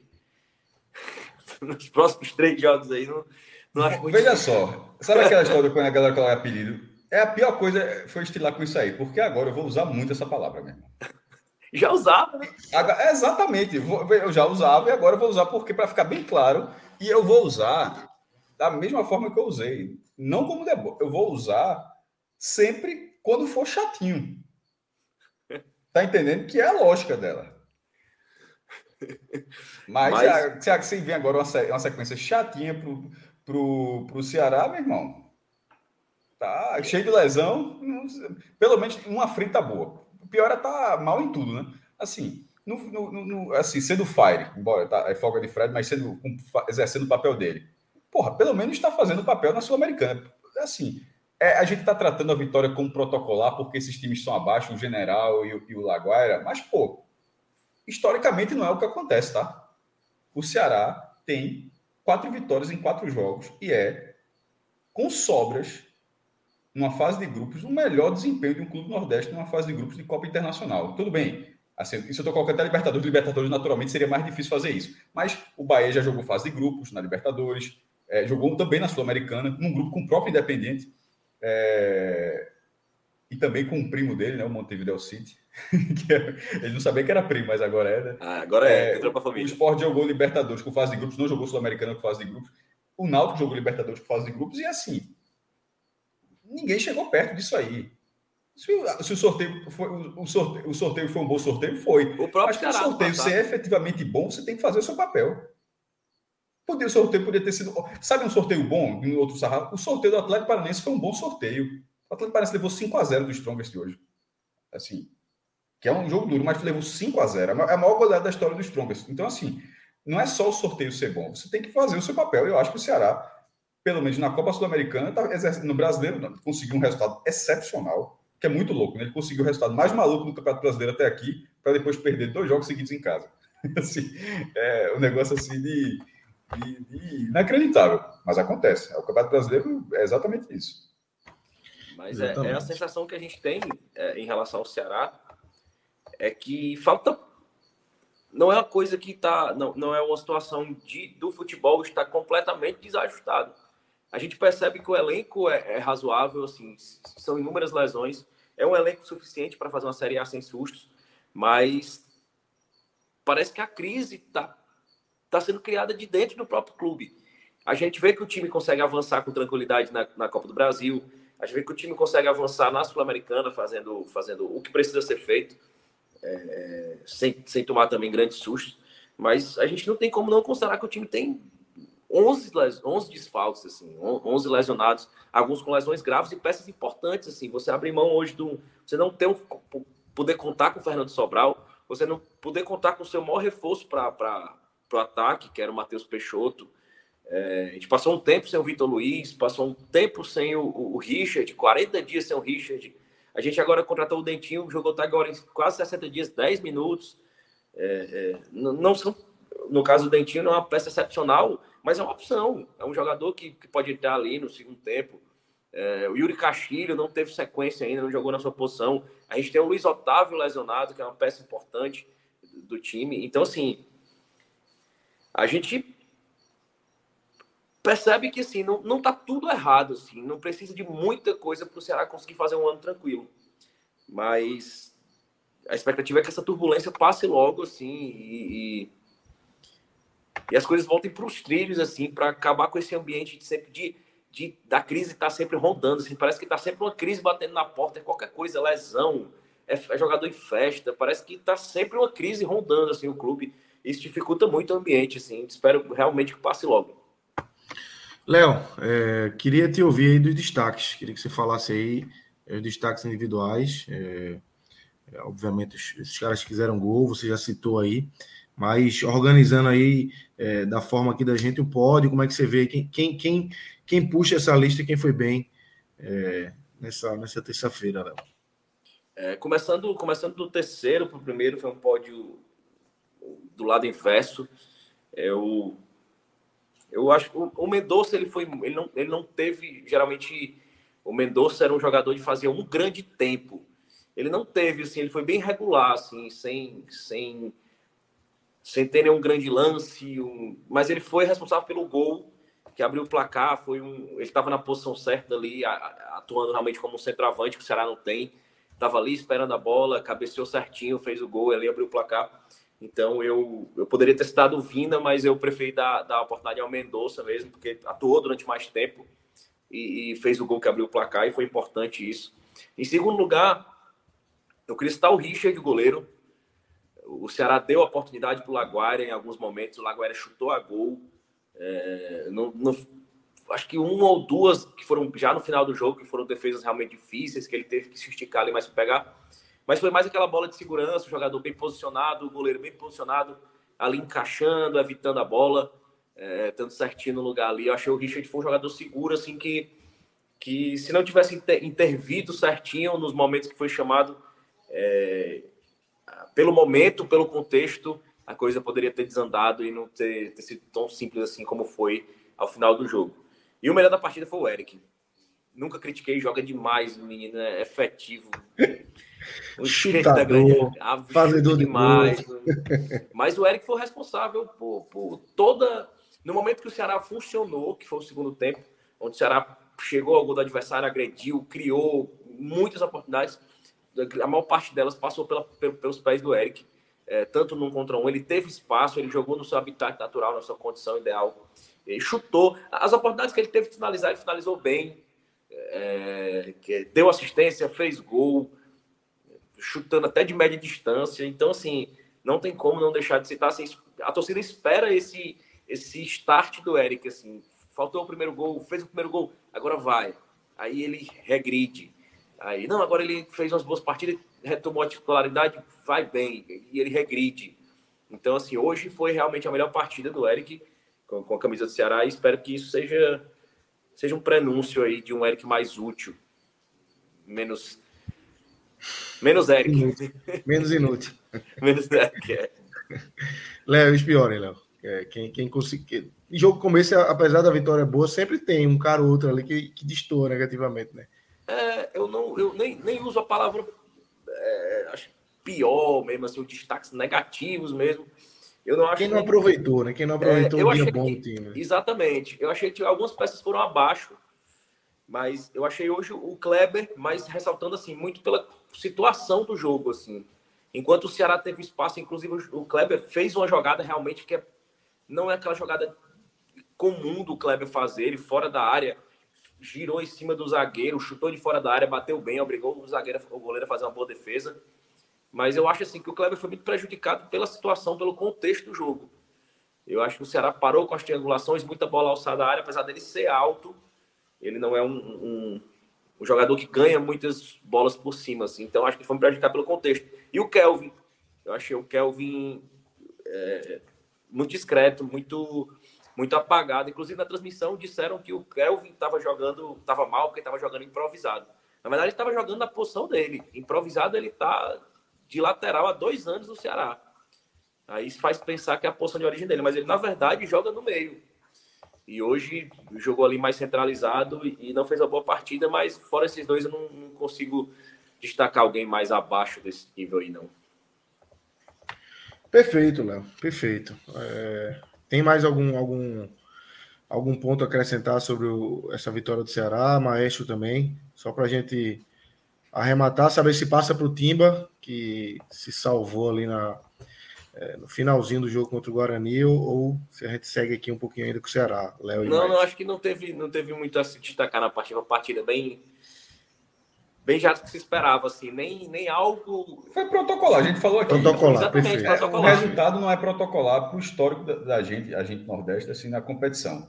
Mas porque o Ceará vem desenvolvendo essa Sul-Americana, foi protocolar, ele cumpriu o papel dele, e agora é, enquanto o Fortaleza está precisando melhorar em duas frentes, o Ceará precisa melhorar em uma frente. O Ceará, assim, ele, tem, ele vai ter uma decisão com o Independente na última rodada.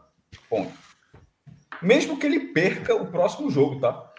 Veja só. É, se o Ceará perder, o Independente pode ganhar a próxima rodada, o Ceará pode perder em casa, que ainda assim será uma decisão na, na, última rodada entre Ceará e Independente e os outros dois já estão eliminados. Então, assim, o que o Ceará vai fazer é tentar ter uma vantagem nessa última rodada. Mas a Sul-Americana já está, ela já está, assim, a chance de se classificar é só se o Ceará vencer e o Independente é, tropeçar. Aí abre cinco pontos e está classificado. Tem, tem essa chance, é difícil, mas tem essa, essa oportunidade de se classificar na próxima rodada. Mas se der a lógica, como vem dando a lógica até aqui, a, a definição da quinta rodada só serve para saber qual será a vantagem que o Ceará terá ou não terá na última rodada. Eu acho que tem, sabendo, sabendo disso, que tem espaço suficiente para buscar uma recuperação do brasileiro depois de ter desperdiçado completamente o resultado obtido de São Paulo. Completamente. Você conseguir um resultado daquele tamanho, aí vai para dois jogos em casa. É, Campeonato Brasileiro, to, quase todos os jogos são difíceis, naturalmente. Né? Mas é, o Botafogo ainda é informação, o Botafogo SAF, mas ainda, ainda é informação. E que tinha levado um vareio de bola na primeira rodada do, do Corinthians. Já o Bragantino é um time bem mais ajustado, um time bem mais preparado, e, cara que mete gol todo assim, impressionante. Então, então esse, esse, esse, na verdade, o jogo do Bragantino é, é, menos nome do que o Botafogo, mas o jogo mais difícil era do Bragantino. Mas de toda forma. Mas cheio de desfalques, cheio de desfalques, 10 desfalques. Mas o, sufici o suficiente para manter um padrão. Tanto é que foi lá e não jogou muito diferente do que ele joga. E, e o próprio Ceará com alguns desfalques também. O Ceará está tá, tá sofrendo com desfalques. Então, assim, é uma coisa vejo como natural desfalques no Campeonato Brasileiro por N tipos de, de situações. Lesão, suspensão, nem tem suspensão no começo da competição, mas eu falo assim a longo prazo. Mas é assim, imaginar zerar nesses dois jogos apagou a, aquele resultado, assim, aquela noite do Ceará foi fantástica, aquela vitória sobre o Palmeiras. Mas para o andamento da competição, meio que apagou trocou aquilo completamente por um desses dois jogos. O Ceará poderia até, ó, perde do Palmeiras, vem para esses dois jogos em casa, ganha do Botafogo e perde do Bragantino, ou ganha do Bragantino e perde do Botafogo. Ah, ah, e segue a vida. Mas como não foi assim, foi largando com três pontos, então a, a, a expectativa era completamente diferente para essas partidas. O Ceará, hum, creio que apagou. E recomeça agora o Campeonato Brasileiro ali no limite, fora da zona de rebaixamento, ainda pelo número de vitórias todo mundo fala a mesma coisa que eu falei para o Fortaleza, eu vou para o Ceará agora, porque é, é, o meu jeito de analisar campeonato. Antes que alguém entenda, eu, falo assim, eu vejo dessa forma. Da primeira, da segunda divisão, até da terceira, que o pessoal me lembrar que eu falei isso até do Vitória, quando o Vitória largou com 0,03. E ganhou depois que eu disse isso. O estar ou não estar na zona de rebaixamento, seja qual for a rodada, a primeira o cara pode deixar passar, porque a primeira é tudo variando pelo saldo. Mas é, agora, por exemplo, o Ceará já não está no Z4 porque ele tem uma vitória. Porque quem está no Z4 tem três pontos também, mas tem três empates. É, trabalhar dentro ou fora da zona de rebaixamento, ou para quem está na segunda divisão, e geralmente almeja o primeiro pelotão, dentro ou fora do G4, é completamente diferente. Pô. Mesmo que a pontuação seja a mesma, mesmo que o Ceará tenha os mesmos pontos que ele poderia ter se estivesse na zona de rebaixamento, mas não estar na zona de rebaixamento é, é, é, é, é uma forma de pressão. Essa pressão que está, essa semana ruim do Ceará, poderia estar pior se o Ceará estivesse na zona de rebaixamento, com essa campanha que ele tem aqui. Então, antes que ele entre, eu acho que agora ele precisa recuperar para que ele consiga, porque ele, tá, ó, ele vai fazendo um ótimo papel na, na Sul-Americana. E esse ótimo papel, o papel do Ceará nesse momento, não é de, capital, de se capitalizar na Sul-Americana, não, que por vezes, eu já falei isso em várias situações de campanhas, que ó, o time está quebrado, o time está numa situação difícil, tem outros times bem melhores na, na, na disputa e vai até onde, do, até onde der para juntar uma grande e tal. Eu não acho que o Ceará está jogando a Sul-Americana dessa forma, não. O Ceará está organizado financeiramente, o Ceará está jogando para avançar, e até porque o regulamento permite que, que dê para imaginar um, em um pouco mais, em um pouco mais inclusive longe. Foi, inclusive, foi uma, uma, um apontamento que o presidente fez na coletiva de ontem, que ele não tinha como priorizar a Sul-Americana, porque ela, inclusive, era deficitária porque o Ceará freta voos para todas as partidas fora e basicamente consome toda a cota que usa. Vou discordar, quem sou eu para discordar? Robson criticar contador, o cara saneou o Ceará, ajudou a sanear o Ceará, mas assim, eu vou discordar só desse ponto específico que é deficitária, não é deficitária. Como, como ele mesmo fala, está, sem, está sendo deficitário para o Ceará, porque o Ceará freta o voo. O Ceará poderia de outra forma, o Ceará poderia é... Enfim, pô, não estou dizendo para ir de ônibus, não, tá? eu estou dizendo isso, não. Tô, poderia de outro tipo de voo.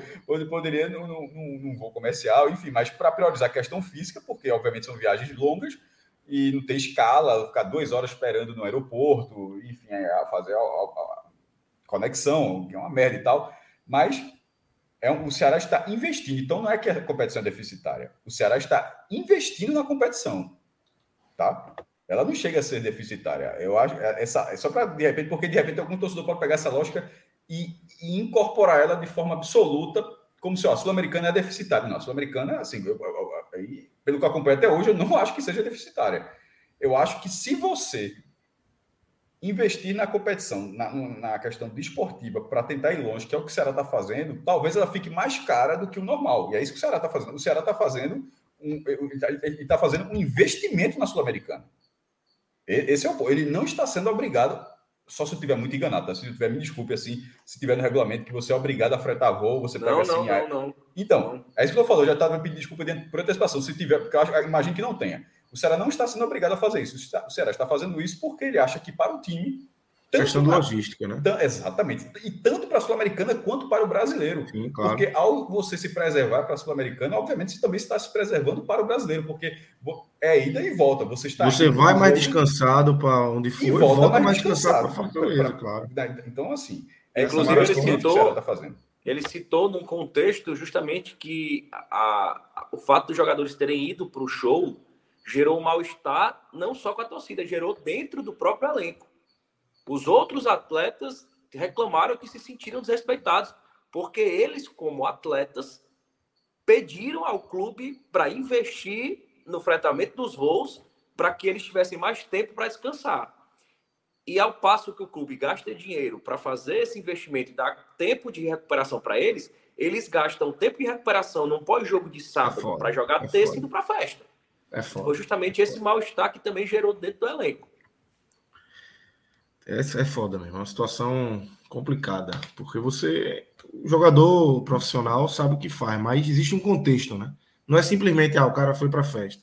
Existe um contexto em torno disso, né? É a questão da maratona, das viagens, dessa questão do, do investimento que o clube está fazendo no fretamento para poupar os caras e é, os caras numa derrota vão. Esse foi um debate bem longo ontem, Lucas um trecho assim, porque eu não vou nem vou retomar agora, que é só a galera pegar não. o vídeo aí no canal da gente. Não, não, só para dizer o seguinte, porque esse ponto ele, ele, ele é interessante, porque eu não tenho até hoje uma posição definitiva sobre isso aí. É, é difícil. É, porque assim, só se tiver lá, se o jogador se, se tá, o cara está com contrato, ele tem que ter a responsabilidade, mas ao mesmo tempo ele precisa privar de tudo. Os caras, veja só, grande parte dos jogadores de futebol, os caras gostam de samba, gostam de pagode, gostam claro. eles, eles, têm um gosto muito parecido, assim, geralmente. Tanto é que quando um, algum jogador não gosta disso, geralmente é matéria. Ó, fulano de tal que gosta de rock. Roqueiro, o cara, roqueiro. O cara é metaleiro. Já é. um personagem do Globo Esporte, porque é algo tão assim, é. diferente do que, do, do, do, do, que parece o geral. Então, assim, os caras não precisam se privar disso. E esse era um. É, eu não tenho uma posição formada, agora era tão próximo do jogo assim. Eu acho que o cara pode ser mais inteligente.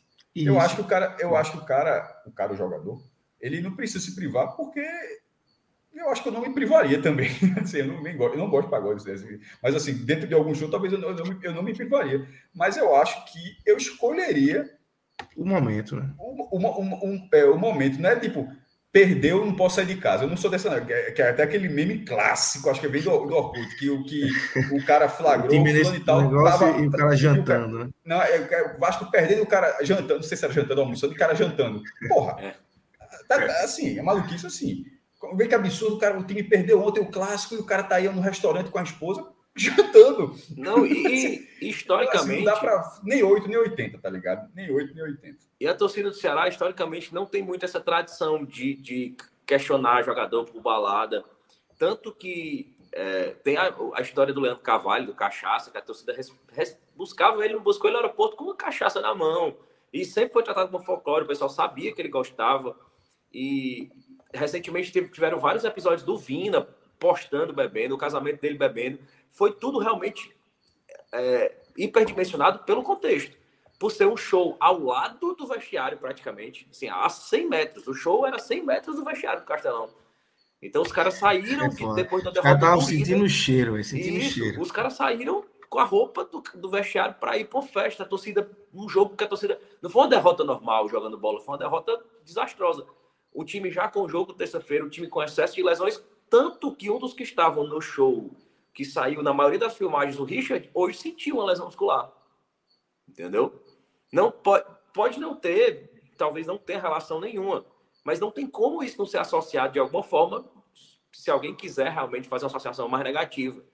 Mas é complicado mais pelo contexto. Foi o que o presidente, inclusive, destacou. Juridicamente, não tem nenhum empecilho. Moralmente, tem todos, por todo esse contexto. Perfeito, perfeito. Vamos embora. É, fechamos aqui o Ceará. Léo, valeu, meu velho. Brigadão aí. Um Vamos embora descansar. Vou atrapalhar vocês aqui. aí no, no, na Tá, tá de olho, meu irmão. Tá falando de russas? Russas. Russas. Hoje, hoje, é de casa, né? Hoje, hoje, foi hoje é de casa. É. Valeu, abraço. Valeu, Léo. Vou levantar mais uma placa de substituição aqui que tá chegando. Sudeste informa. É, Sudeste informa. Cláudio Santana na área. Aliviado, né, meu amigo? Porque foi quase. Aliviado. Mas assim, o empate também eu até tuitei agora. Não tem muito drama, não. Viu? Assim, pelo contexto do jogo, três dias depois de uma final, time cansado fisicamente. É, tem alguns erros que dá para falar, mas é, não foi um futebol desastroso, não. E assim, dos males o menor, obviamente, né? Empatou um pontinho, exatamente. vale demais. Antes da gente entrar nesse, nesse Náutico 1, Guarani 1, é, nesse contexto aí do Náutico empatando aos 49 e 30, um jogo indo até os 51. É, vamos falar aqui do Bet Nacional, Rodrigo. Chama aí. É, Acho que acertamos hoje um, viu? Foi um arari, Foi? mas acertamos. A gente vamos colocou buscar. ontem, ambos marcam para. Porra, não é possível, eu tô, tô ficando doido. Para Liverpool, não teve? Liverpool e Vigia Real, não teve, não? Não diz isso não, pô. A gente acertou, pô. Acho que ficaram só na conversa. Puta que pariu, ele falou. Ambos marcam, pô. Liverpool e Vídeo Real. Como é que A tá turma aí, já cara? botou o Sport e Tom Benz aí, foi? Colocou. Um a um. Veja que a aposta não, é tá 1x0, pô. 1x0. Não, tem duas. É, ah, tem 1x0 1x0 e 1 Tem duas apostas nesse jogo. Pô, meu irmão, a gente falou, porra. Como falou é que não, tá botou. Era ambos falou marcos. não colocou. Ia, ia salvar aí. Detalhe, se, é porque Celso deve estar dormindo hora dessa. Deixa eu ver se eu consigo. Tá, nada, tá, fazendo, tá fazendo jantar, pô. Deixa eu ver fazendo se eu acho aqui. Vê, vê, meu irmão, deixa eu ver aqui. Peraí. Eu vou colocar aqui, ó. Tentar cobrir o celular, tá? Quer lá do grupo. Ver se aparece aqui. Eita, Não. Uma palminha.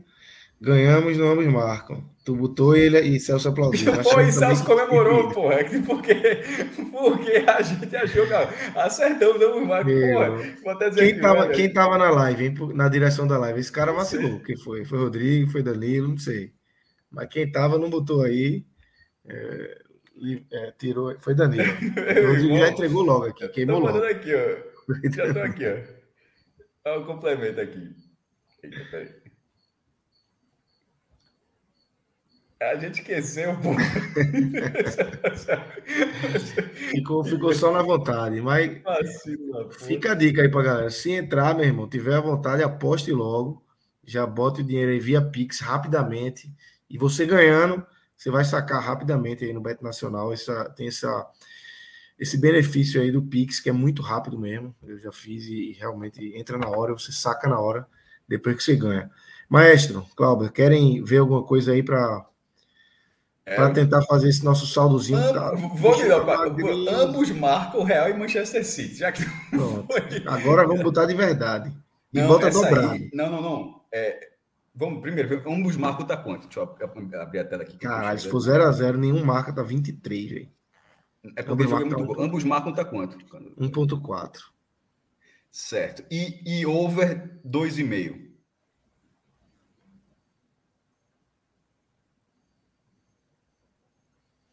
É coisa. Acho que já passou. Já passou. Lá em cima. Já passou. Não. não. É isso aí. Não, cadê? Acho que é mais. Ah, não, não, placar exato. exato não. A pronto, é aí, aí. Capa não, pô. Mas é do.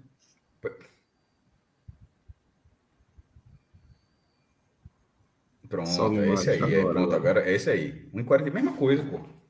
Porra, dá para fazer então, veja só. Mas é quase. Uma, uma dupla com a me... basicamente com a mesma coisa. Bota aí. Marcando. Isso e a outra. Dois e meio e ambos, e ambos marcam.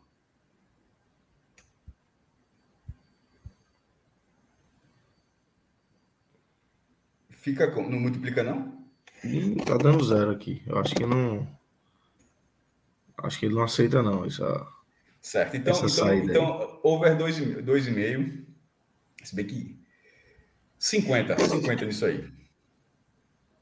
50 nesse mais 2,5, né? Isso. Mas tem, algum, tem alguma sugestão para esse jogo? Não. Placa, bota placar exato, vamos lá, placar exato. Como é que tá? Eu, mas se vai, o jogo vai ser maluco, velho. É... Placar exato. 3x0 pro Real, 37, porra. 4x4, 100zinho. Não, aí é. 4x3. foi, foi 3x2, não foi? O, o, a ida 3x2 pro City, que se for. Se o Real devolver o 3x2 é 21 43. Bota essa arara. essa é usada. Arara, vai placar para ir para prorrogação. Cara. Arara é 10, 20 é mico. Arara acho que é 10 pontos. Isso. Fechou. Pronto. só vai ficar maluco. Vai. Ousado. Essa foi usada, mais 10 só. Tá de boa. Então, galera, acessem aí Beto Nacional. Se não forem cadastrados, se cadastrem usando o nosso código podcast 45, que ajuda demais aqui o nosso projeto e nossa parceria com o Beto Nacional, parceria já bem longa aí. Beto Nacional, mesma empresa que você vê na camisa do esporte, na camisa do Náutico, na camisa do Santa Cruz, do Vitória, do Vila Nova, em diversos campeonatos aí nas placas de publicidade. É, quem está no Recife, em vários outdoors na cidade do Recife, Beto Nacional aí, é, investindo forte aí no, no futebol é, brasileiro como um todo, né? Não dá mais para dizer que é só no futebol nordestino. Mas vamos embora, galera. Clauber, queria começar com você aqui, para você trazer a visão inicial desse Náutico 1, Guarani 1, um jogo que o Guarani sai na frente no primeiro tempo. É, o Náutico é, eu, eu, vi o primeiro tempo do Náutico, você olhava assim, meu amigo, isso é ressaca pura. Time lento, sabe, espaçado, sem conseguir, é, sem conseguir jogar futebol de fato. E aí vem o segundo tempo, é, o Náutico muda a sua forma de jogar, principalmente é, a partir dos 20 e poucos minutos ali, começa a ter um volume muito grande, duas bolas na trave, Kozlinski fazendo umas duas ou três defesas muito boas, uma delas muito boa mesmo, é, acho que num, chute de Luiz Felipe. E na reta, no, nos últimos lances aí, ironia do destino, que falha e Amarildo é, empata para o Náutico aí, o Náutico consegue é, se livrar dessa derrota é, né, nesse jogo aí pela Série B, Cláudio. Lucas, primeiro a análise do jogo tem que começar pela escalação né, de Roberto Fernandes, que até surpreendeu.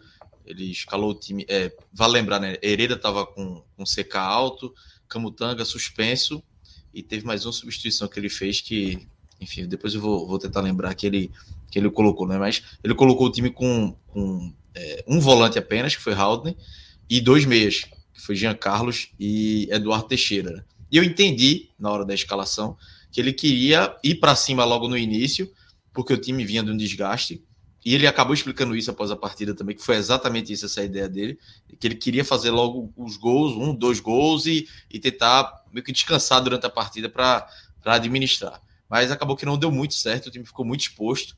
Mas antes de, de disso tudo acontecer, o Náutico teve uma chance logo com seis minutos de, de jogo, com o Léo Passo, né? um cruzamento na área, ele cabeceou, e Koslich fez a primeira grande defesa dele no jogo. Mas a ideia de Roberto Fernandes estava muito, muito clara de querer decidir a partida. O problema é que o Náutico não, não funcionou. O meio campo não estava é, tava dando muito espaço, estava sem pegada no, no meio campo. Apenas Haldner para marcar, e Haldner é um segundo volante e dois meias, né? Eduardo Teixeira, que é um meia como segundo volante, e mais Jean Carlos. Então o Guarani teve muita chance né? depois dos 10 minutos, quando se, se acalmou um pouco em campo. O Guarani começou a explorar essa, esse meio campo do Náutico, que começou a criar chance, né? Teve, é, foi explorando esses, esses buracos que o Náutico estava deixando no meio campo. Até esperava que Roberto Fernandes tentasse corrigir, mas ele esperou. E aí, quando toma um gol, com 20 e poucos minutos ali do primeiro tempo, acho que ele preferiu insistir nessa, nessa, nesse time mais ofensivo para ver se empatava, do que reequilibrar o meio campo para é, tentar de uma maneira mais natural buscar o um empate. Mas assim, o primeiro tempo do Náutico, o Náutico não conseguiu jogar, criou algumas chances no início, mas depois deu muito espaço e no primeiro tempo podia ter saído com 2 a 0 ali para o Guarani, porque é, deu muitos contra-ataques, não conseguiu construir tão bem.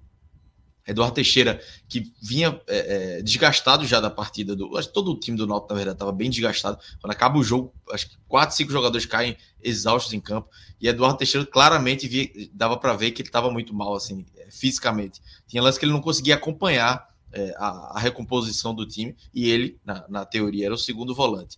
E, então o Náutico foi para o intervalo com 1 a 0 que no final terminou sendo um lucro, porque é, a chance que o Guarani criou principalmente na reta final do primeiro tempo, podia ter matado o jogo ali para o Náutico. E aí no, no segundo tempo, é, Roberto Fernandes volta com três substituições, corrigindo né, a escalação que não deu certo. Eu não vou nem dizer, pô, errou. É, eu entendi a lógica dele, não, não deu certo, mas ele arriscou. É, foi uma estratégia ali na, naquele momento, estratégia de jogo que, que não funcionou. Na volta do intervalo, ele volta com Vitor Ferraz no lugar de Tássio, é, Ralf no lugar de Eduardo Teixeira e saiu mais. É, é, saiu também o Nilton entrou Pedro Vitor. E foram as peças que destoaram mesmo, né? Tássio fez o primeiro tempo muito mal. É, assim, ficou nervoso, a torcida também começou a pressionar, a vaiar. É uma coisa que a gente já falou aqui em outras lives, eu sou contra. Acho que foi na torcida do Ceará que a gente falou, e hoje eu tenho que falar da torcida do Náutico. Não se vai a jogador durante. Assim, pelo menos na minha opinião, né? Não vou dizer que é regra ou que não é. Você. É, mas assim, não, não, um jogador novo, da base, 20. Pior 20, ainda, pior ainda. Né? É, assim, e aí começaram a vaiar, alguns, bem verdade, queriam aplaudir. E, e, a torcida do Náutico fez uma festa tão bonita na arena, de apoiar o tempo todo. Hoje, com 30 minutos, estava querendo. É, tocava na bola, a torcida da arquibancada central ficava assim, né? Pra, gesticulando para substituir. Não ia adiantar mudar ali na, naquele momento, principalmente um jogador como o Tasso. E aí começou a, no primeiro tempo, os jogadores, os Carlão, é, é, Jean Carlos, quando olhava para o lado, tinha Tássio, não queria passar a bola já para evitar essa vaia. Então, os próprios companheiros dele foram é, compreenderam a situação e começaram a, a, a poupá-lo né, disso, de, dessas vaias. O problema é que do lado esquerdo também a situação não estava muito boa. O Júnior Tavares também não fez uma boa partida. No segundo tempo, com essas substituições, o Náutico melhorou. É, é, ainda demorou um pouco para criar, ter o volume de jogo que, que se esperava, mas quando começou a criar, insistiu muito, né? Botou bola na trave. A entrada de Vitor Ferraz foi muito boa para o Náutico. Ele entrou na lateral direita, ele foi contratado para ser meio-campo, né? Mas é, entrou na, na, na, lateral direita e entrou muito bem. Participou de algumas jogadas é, ofensivas.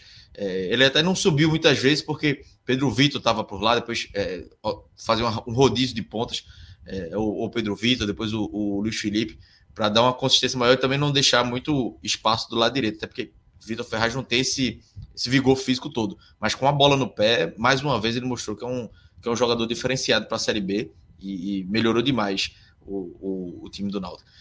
Roberto Fernandes ainda tentou, né, mais uma substituição com o Amarildo no lugar do Léo Passos. É, Léo Passos tentou, se esforçou, mas a bola não chegou muito. Ainda teve Evandro no lugar do Luiz Felipe. E aí já no abafa, né? No, no abafa final, o Náutico conseguiu fazer um gol, meio que sem querer de Amarildo, né? Não sei se, né, não sei se é uma corneta minha, mas assim, tem uma falha de Koslinski. Pô, bate nele, né?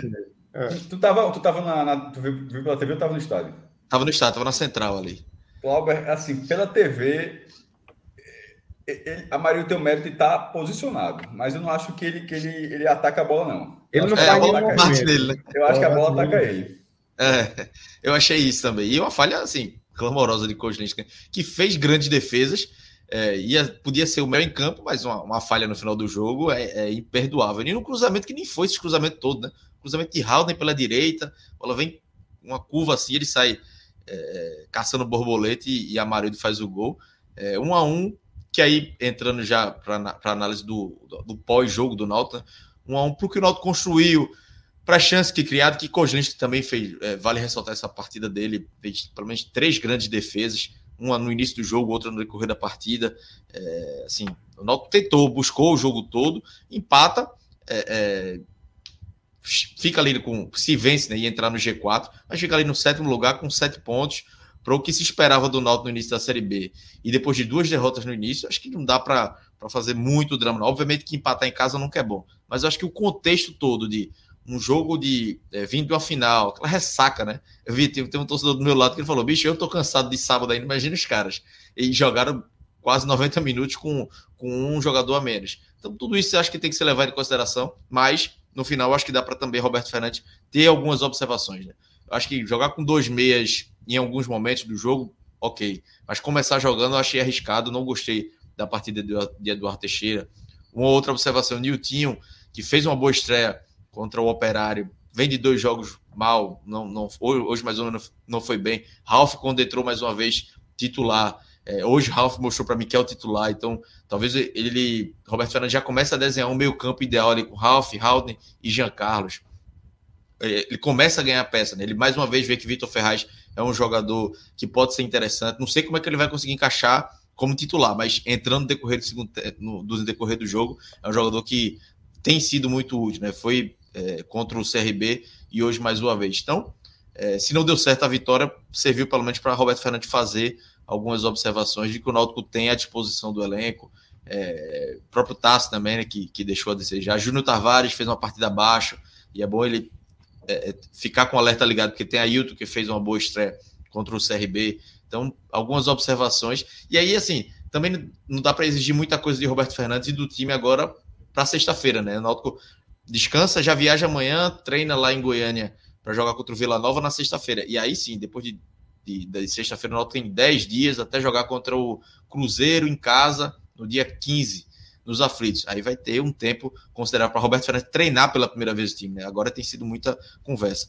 Assim, é, um resumo é que Roberto Fernandes, eu acho que é, ele errou, arriscou, mas errou, não deu certo a estratégia dele, mas no final o empate é, dos males o menor para o Náutico, por todo o contexto, né? De, da ressaca do título, buscou o empate no final, pressionou, é, desgaste físico dos jogadores. Final, o empate é, é, aceitável. No final, a torcida acabou aplaudindo. Eu critiquei a torcida é, no intervalo, durante o primeiro tempo, criticar pelas vaias a taça, mas aplaudiram no final, gritaram bicampeão. Eu acho que no final foi justo até esses aplausos, porque é, falta de, de, luta, de vontade, não foi, né? Foi mais uma questão física, de estratégia que não deu certo para o Náutico hoje.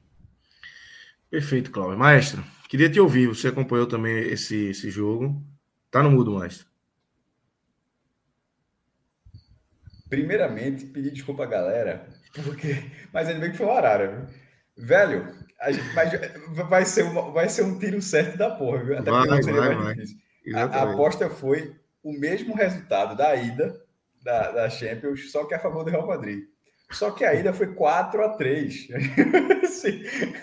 a gente botou 3 assim, a 2. Né? É mais fácil. Agora, se me sai 4x3, vai dar muita. E 4x3 estava pagando alto, viu? Acho que estava pagando 90, é, se não me engano. Ah, é loucura. É, olha só. Que negócio, a aposta feita, tá feita. Perder, tá perder, mas assim. Vai ser 3x2. Vai ser 3x2. 3x2. Aí vamos, acert... vamos mirou numa coisa, acertou em outra. Foi foda. Vamos força. Sobre, sobre o jogo, é... o Náutico ele, esse jogo encerrou a quinta rodada, embora a sexta rodada tenha começado duas horas antes com o jogo do Bahia, que venceu o Londrina com, a gente já abordou aqui, né, na, na abertura do programa, com extrema facilidade e o Bahia já estava no G4, não era a mira do Náutico. Se o Náutico tivesse é, se tivesse entrado, não era no, não era no lugar do Bahia, seria no lugar da Chapecoense. Então o Bahia já estava no G4, o que o, que o Bahia fez foi, foi retomar a liderança, pelo menos ainda com a rodada pela frente. Eu digo isso por quê? Porque esse jogo não influenciava, não influenciou no papel do Náutico entre em, ser G4 ou não. Era uma vitória simples, seria G4, e essa seria depois de uma largada muito ruim, com duas derrotas, aí depois o Náutico arranca duas vitórias, a última fora de casa com o time reserva, essa foi a primeira oportunidade nesta edição que o Náutico teve de entrar no G4. E era uma condição boa. É, o Guarani vinha de vitória, mas o Guarani está bem regular na competição.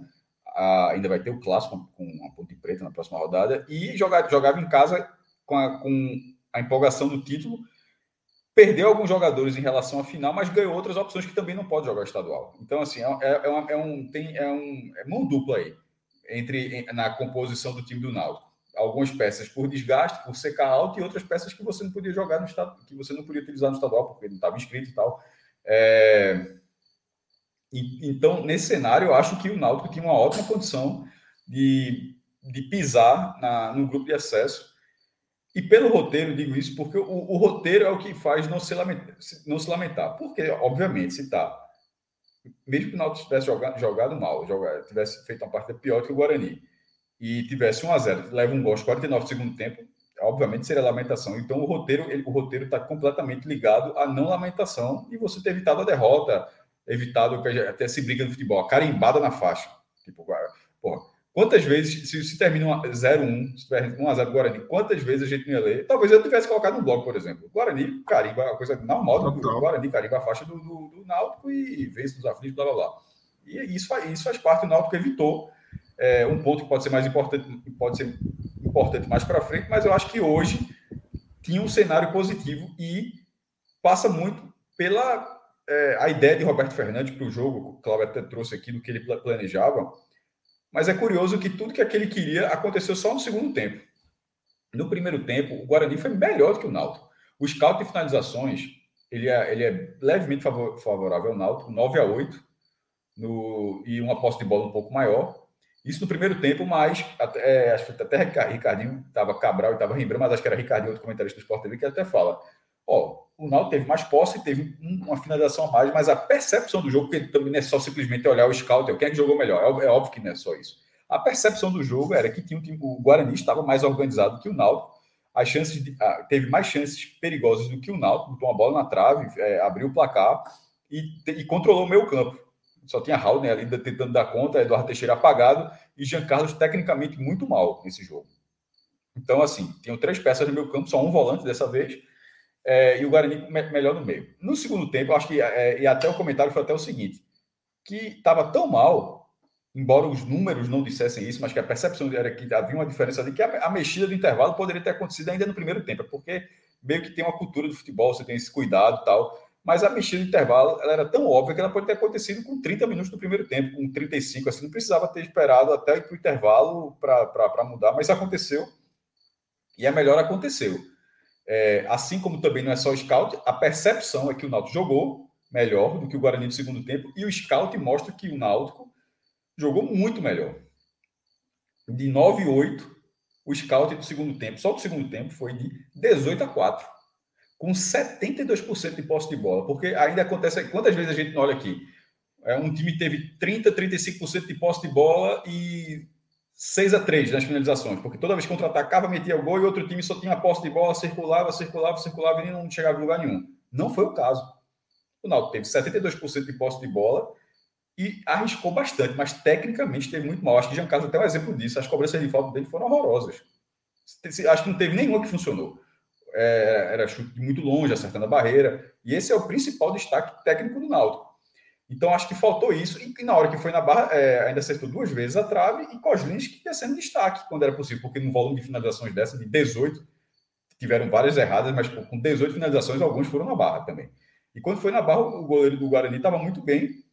É, naquele momento, quando sai o gol, o Guarani já tinha perdido um contra-ataque excepcional para fazer 2 a 0 E antes, ainda tem aquele lance de Ralf é, tirar a bola que o cara.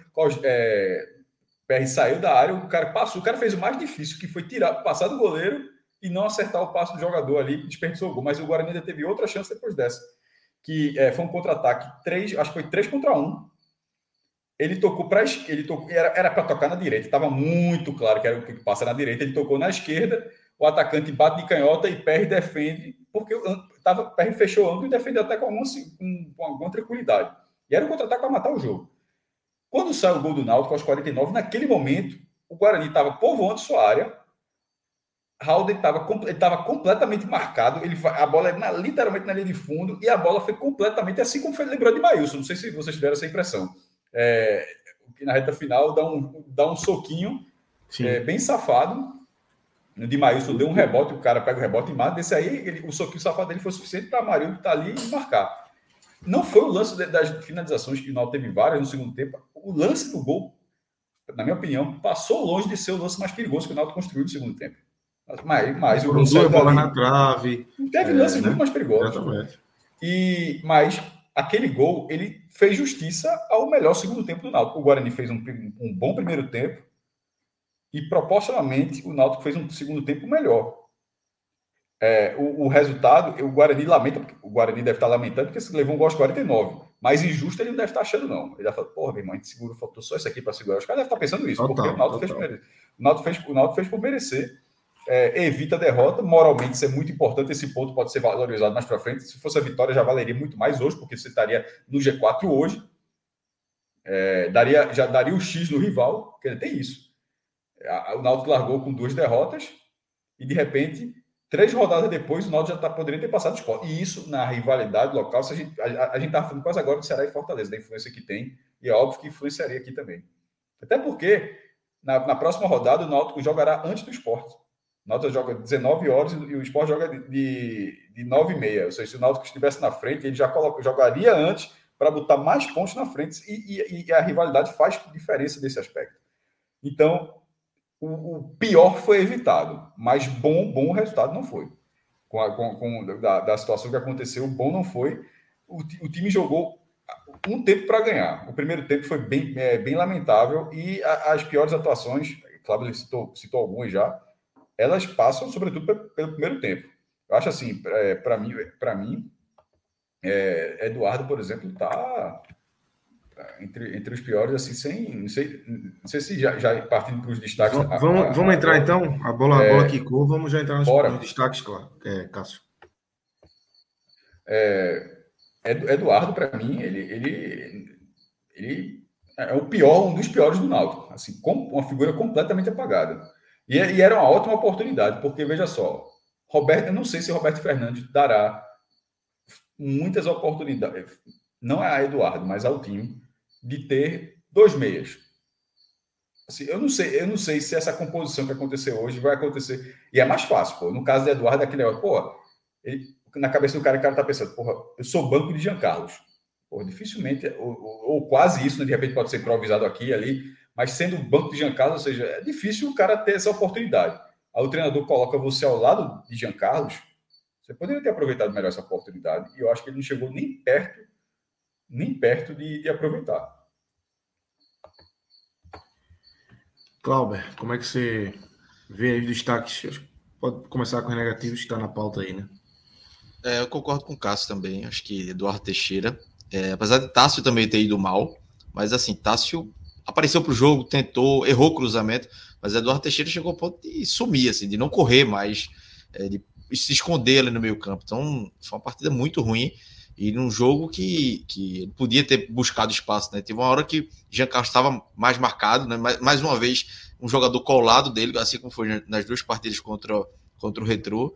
E ele, é, o time tocando bola na defesa e ele, em vez de puxar para o meio campo, para aparecer para o jogo, para construir as jogadas ofensivas do Náutico, ele não fazia isso. Aí sobrava para Tássio. E aí Tássio acabou sendo mais criticado, mas é, ele pelo menos conseguiu aparecer para o jogo, né? Mas dá para fazer um pódio negativo com com o Eduardo Teixeira, para mim o pior, Tássio e Niltinho também. É, os três né, que foram substituídos no, no, intervalo, que aí o Náutico precisava dos pontas e principalmente Niltinho não apareceu.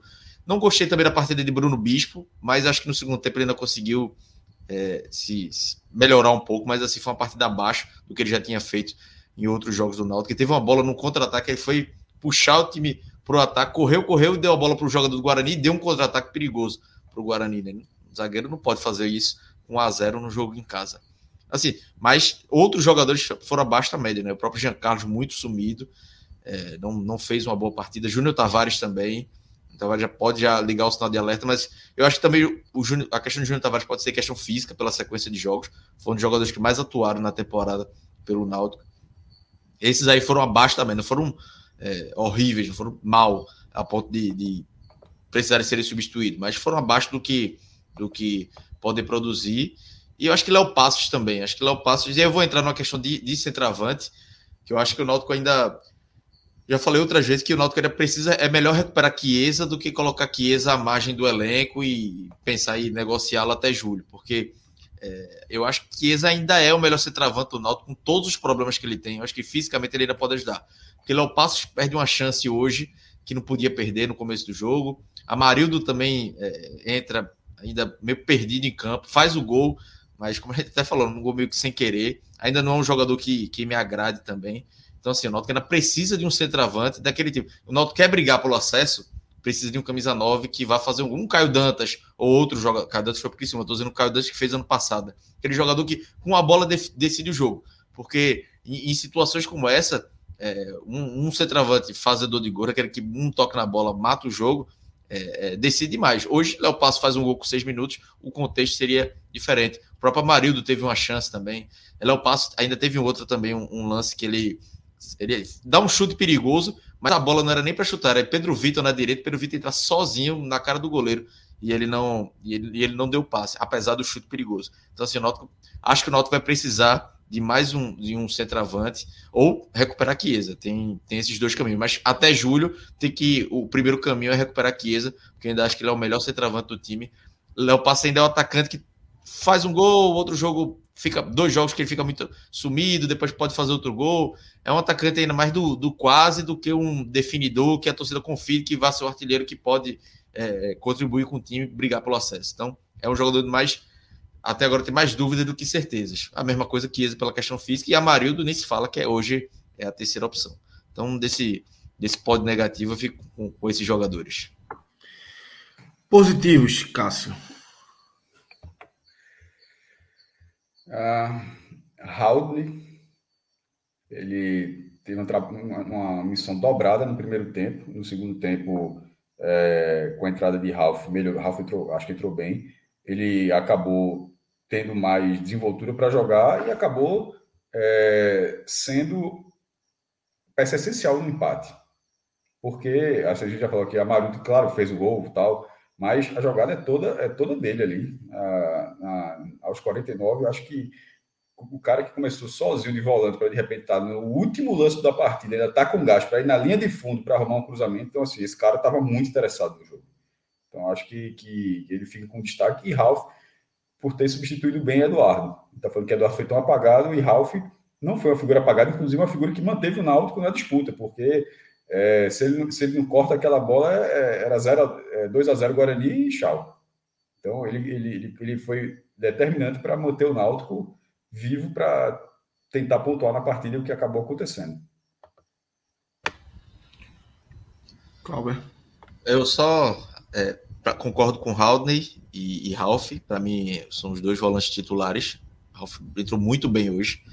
E adicionaria Vitor Ferraz, é, que eu acho também que de, mais uma, deixou mais uma boa impressão, até falei antes no, no comentário, fez jogada individual, driblou, é, virada de jogo. Segunda vez, né? Segunda vez. Segunda vez, é, segunda vez, exatamente. E me surpreendeu porque dessa vez ele entrou como lateral e, assim, chegando é, no ataque, sem deixar muito espaço na, na defesa. É, teve uma jogada que ele fez individual, botou nas pernas do, do jogador do, do Guarani, bonito lance. É um jogador que, qualidade, assim, o que ainda preocupa, obviamente, é a parte física mas é, tecnicamente é um jogador que vai contribuir com o Náutico. Então, Roberto Fernandes tem aí, pode ter um décimo segundo titular aí no time. E hoje, quando ele entrou, é, fez com que o lado direito melhorasse muito. Com o Tassi estava é, errando, né? O Náutico estava errando muito com o Tassi. Com, com o Vitor Ferraz teve calma e teve qualidade. Então, acho que esses três jogadores aí que, que merecem destaque. Perfeito, meus amigos. Aqui a gente finaliza é, nossa live. Falamos aí de Bahia, de Ceará e de Náutico. Tô meio perdido, não sei se nessa quarta-feira tem jogo. Sei que Fortaleza joga na quinta. Tem, tem Santa Cruz na encerra da rodada. Ah, Santinho na Série D, exatamente. Tem o Santa na Série D que não jogou no final de semana. Na... Só, só um, um, uma última parada do jogo do Náutico antes de. 100%. Foi 4.200 torcedores lá nos aflitos. É, assim, só alguns detalhes assim que eu acho que o Náutico ele acabou fazendo até uma promoção mas foi muito em cima, pô. É, é assim, claro que o clube estava mobilizado na final do Pernambucano e tal, pô, mas o clube é muita gente que faz o clube. A, a precificação, ela, ela, ela poderia, deveria ser atrelada imediatamente ao resultado da final do Pernambucano. Ali, estou dizendo isso porque esse público hoje era para ter sido 10 mil pessoas, pô porque o, o, o ingresso poderia ter sido barate, barateado. Veja só, a torcida do Náutico estava empolgada para ter pelo menos 10 mil pessoas nos aflitos hoje. Não tinha motivo para não ter. O, o, o, que é que poderia fazer não ter 10 mil pessoas hoje? Preço. É, e, e, nisso, o, o, eu acho que os valores eles foram informados muito em cima já da hora. Essa promoção que da, da do ingresso do Caldeirão, acho é, porra, Afinal, tudo bem, afinal foi sábado. Eu estou falando, o clube estava mobilizado para a final, tava, mas pô, esse é o tipo de coisa que está pensando antes, ó, meu irmão. Se a gente for vice, o preço vai ser esse e tal. Se for campeão, o preço é esse. Eu acho que só depois que foi campeão, os caras foram pensar, pô, e com o Guarani, a gente faz como e tal. Eu, eu, eu, eu, acho que isso poderia ter sido pensado antes, porque já tem ali, o domingo já era para estar tá carga. Torcida Alvirrubra, agora é foco total, total na Série B, o valor é esse, promoção, é, tem essa promoção, mas vai ter outro valor, porque a gente também precisa de recursos. E aí você pode até usar esse tipo de fala, porque, pô, a gente acabou de ser campeão, tem premiação para pagar, tem recurso para reforçar o time, tem todo um discurso, e eu acho que, que faltou um pouco disso do Náutico. E é, e é isso mesmo, viu, Cássio? Esse só, jogo só, hoje eu... não era 4 mil pessoas. Você estava falando, eu fui abrir aqui. O Náutico, de fato, anunciou a, a, a, promoção, os ingressos, na segunda de 11 da manhã. O domingo passou meio que morto ali, eu acho todo mundo curtindo ainda o título, mas já devia estar tá pensando no, realmente no Isso não mudaria nada. Isso assim, qualquer coisa mais do que curtir o título do que bora curtir junto. Exatamente. No, no, é, nos aflitos. Então, assim, eu acho que faltou. E, e isso que falta, não, falta dos clubes de uma forma geral. Os clubes aqui, pelo amor de Deus. É, é de vez coisa assim. Quantas vezes é, o trem passa, o bondinho passa. E de vez em quando. Passa é, selado, tem, é o, esse não foi o trem da história. De vez em quando passa o trem da história e você perde. É, aquela frase clássica, né? Mas de vez em quando passa. É... E você perde, costuma perder. Esse caso era só uma oportunidade, não é o trem da história que passou, mas era uma oportunidade de capitalizar muito melhor. Muito assim, era um jogo é... que não tinha. Veja, eu estou engravatado, vou até fazer uma pergunta que eu posso estar muito. Está caindo um toró no Recife? Ou estou por fora? Aqui, agora, nesse momento, parou. Não, o jogo, o jogo, assim, não, o jogo inteiro. Não. O jogo de tarde, da metade da tarde até a noite, Mas não choveu. É, é um tempo chuvoso assim, desde, desde, desde é, domingo. Pronto, assim, chove é, para, é chove para. Pronto, é por isso eu estou perguntando, e deixando muito claro, estou gravando, porque, obviamente, um, um, um, a cidade não parar de chover, aí mesmo com promoção, talvez o público fosse é, ruim. Não, é, é o caso. Mas, pô, por, tinha, tinha, tinha uma oportunidade, e nesse caso, veja que eu não estou culpando a torcida do Náutico eu, eu acho que a, a vibe ela estava preparada para ir, mas a, a, condi a condição não foi a melhor possível. Eu, e assim, e, me chamou a atenção de como não foi. É, tipo, tipo, o, porquê que não foi? Não, não tinha motivo para não ser. Isso, isso era para estar. Tá, um, era para ser um jogo para dizer, galera, vence 10 mil pessoas, e, e quando eu estou falando 10 mil, é porque é um número clássico, 10 mil poderia ter ser mais. Enfim. E, é e Cássio, é só e teve assim, a, a, é uma crítica da torcida também, e alguns já vi alguns diretores é, falando que no próximo jogo deve diminuir. E se a gente pegar a sequência de jogos do Náutico, o Náutico há 15 dias, no, numa quinta-feira, jogou a final contra o Retrô nos Aflitos, esse preço. Depois pega o, o, jogo contra o Operário, esse preço também. Então aí, quem foi para esses dois jogos já foi pesado. Aí tem o jogo em Maceió, aí tem a final é, 50 e 100 na Arena, que muita gente foi e ainda pega agora a volta. Não era o momento de fazer uma promoção, não. Foi um mês pesado, uma sequência de jogos pesados. Obviamente que tem a categoria de sócio que você paga 100 reais, tem todos esses ingressos. Mas eu, por exemplo, é, paguei, é, eu, eu, sou da mensalidade de 30 reais, que eu tenho direito a 60% de desconto. Então, paguei 32 no jogo contra o Retrô, aí mais é, 100 é, no jogo da Arena, do, do jogo do, é, da final, mais 32 hoje, 35 na verdade, que tem a taxa de conveniência do site é pesado, é chato. E, e, a categoria de 100 não dá o direito de ingresso, que é de da, da, no jogo fora de casa, né? Obviamente. Então, assim, faltou um pouquinho de bom senso para a diretoria, mas isso já deve ser corrigido. Mas não parece, mas é, eu acho que vai ser corrigido. Mas, o, o repito. O vacilo foi esse jogo. É. Não era óbvio, não. Assim, é isso que eu quero dizer, assim, não era algo óbvio. Era óbvio. Tá entendendo? Assim, não tô, não, eu, não tô, eu não tô falando algo que, porra, como é que os caras não pensaram nisso? O que me tá me chamando a atenção é de que como eles não pensaram, assim, porque assim, me parecia algo ser algo tão, mas é, enfim, agora já passou. Passou, né? não, é, Esse jogo não, perdeu, né? É, perdeu, e, é, e, é o tipo de, de, coisa que não volta. O, o pós-título é. não vai ter o próximo jogo. Ah, galera, o pós-título, bora celebrar o, o título. Era Tava esse. taça lá, sendo exposta. Pô, a chance Esse tipo, pronto. Aí, aí eu ia falar, pô, a gente levou. Esse tipo de coisa aconteceu. Teve a exposição da taça, teve tudo. Estou tirando foto. Só, só como canalizar melhor o é. torcedor para os aflitos. Eu, eu estratégico, que, assim. É, enfim. Exatamente. Mas é isso. Vamos embora, galera. Cláudio, valeu, meu velho. Valeu, Cássio. Valeu. Vocês dois aí pela parceria. Léo e Lula também que passaram por aqui. Rodrigo e Relógio, que estão nos trabalhos técnicos, e todo mundo que acompanhou a gente até aqui, até o Como final tá desse programa. Até agora. Fiquem ligados aí na, na, nas nossas redes sociais, no NE45. É, e no Apoia-se, né? Sempre é bom. Quem não, for, quem não for apoiador do nosso projeto, apoia.se barra podcast 45, barra Gamenon, barra NE45 e barra blog de Cássio Zirpoli. Valeu, galera. Grande abraço.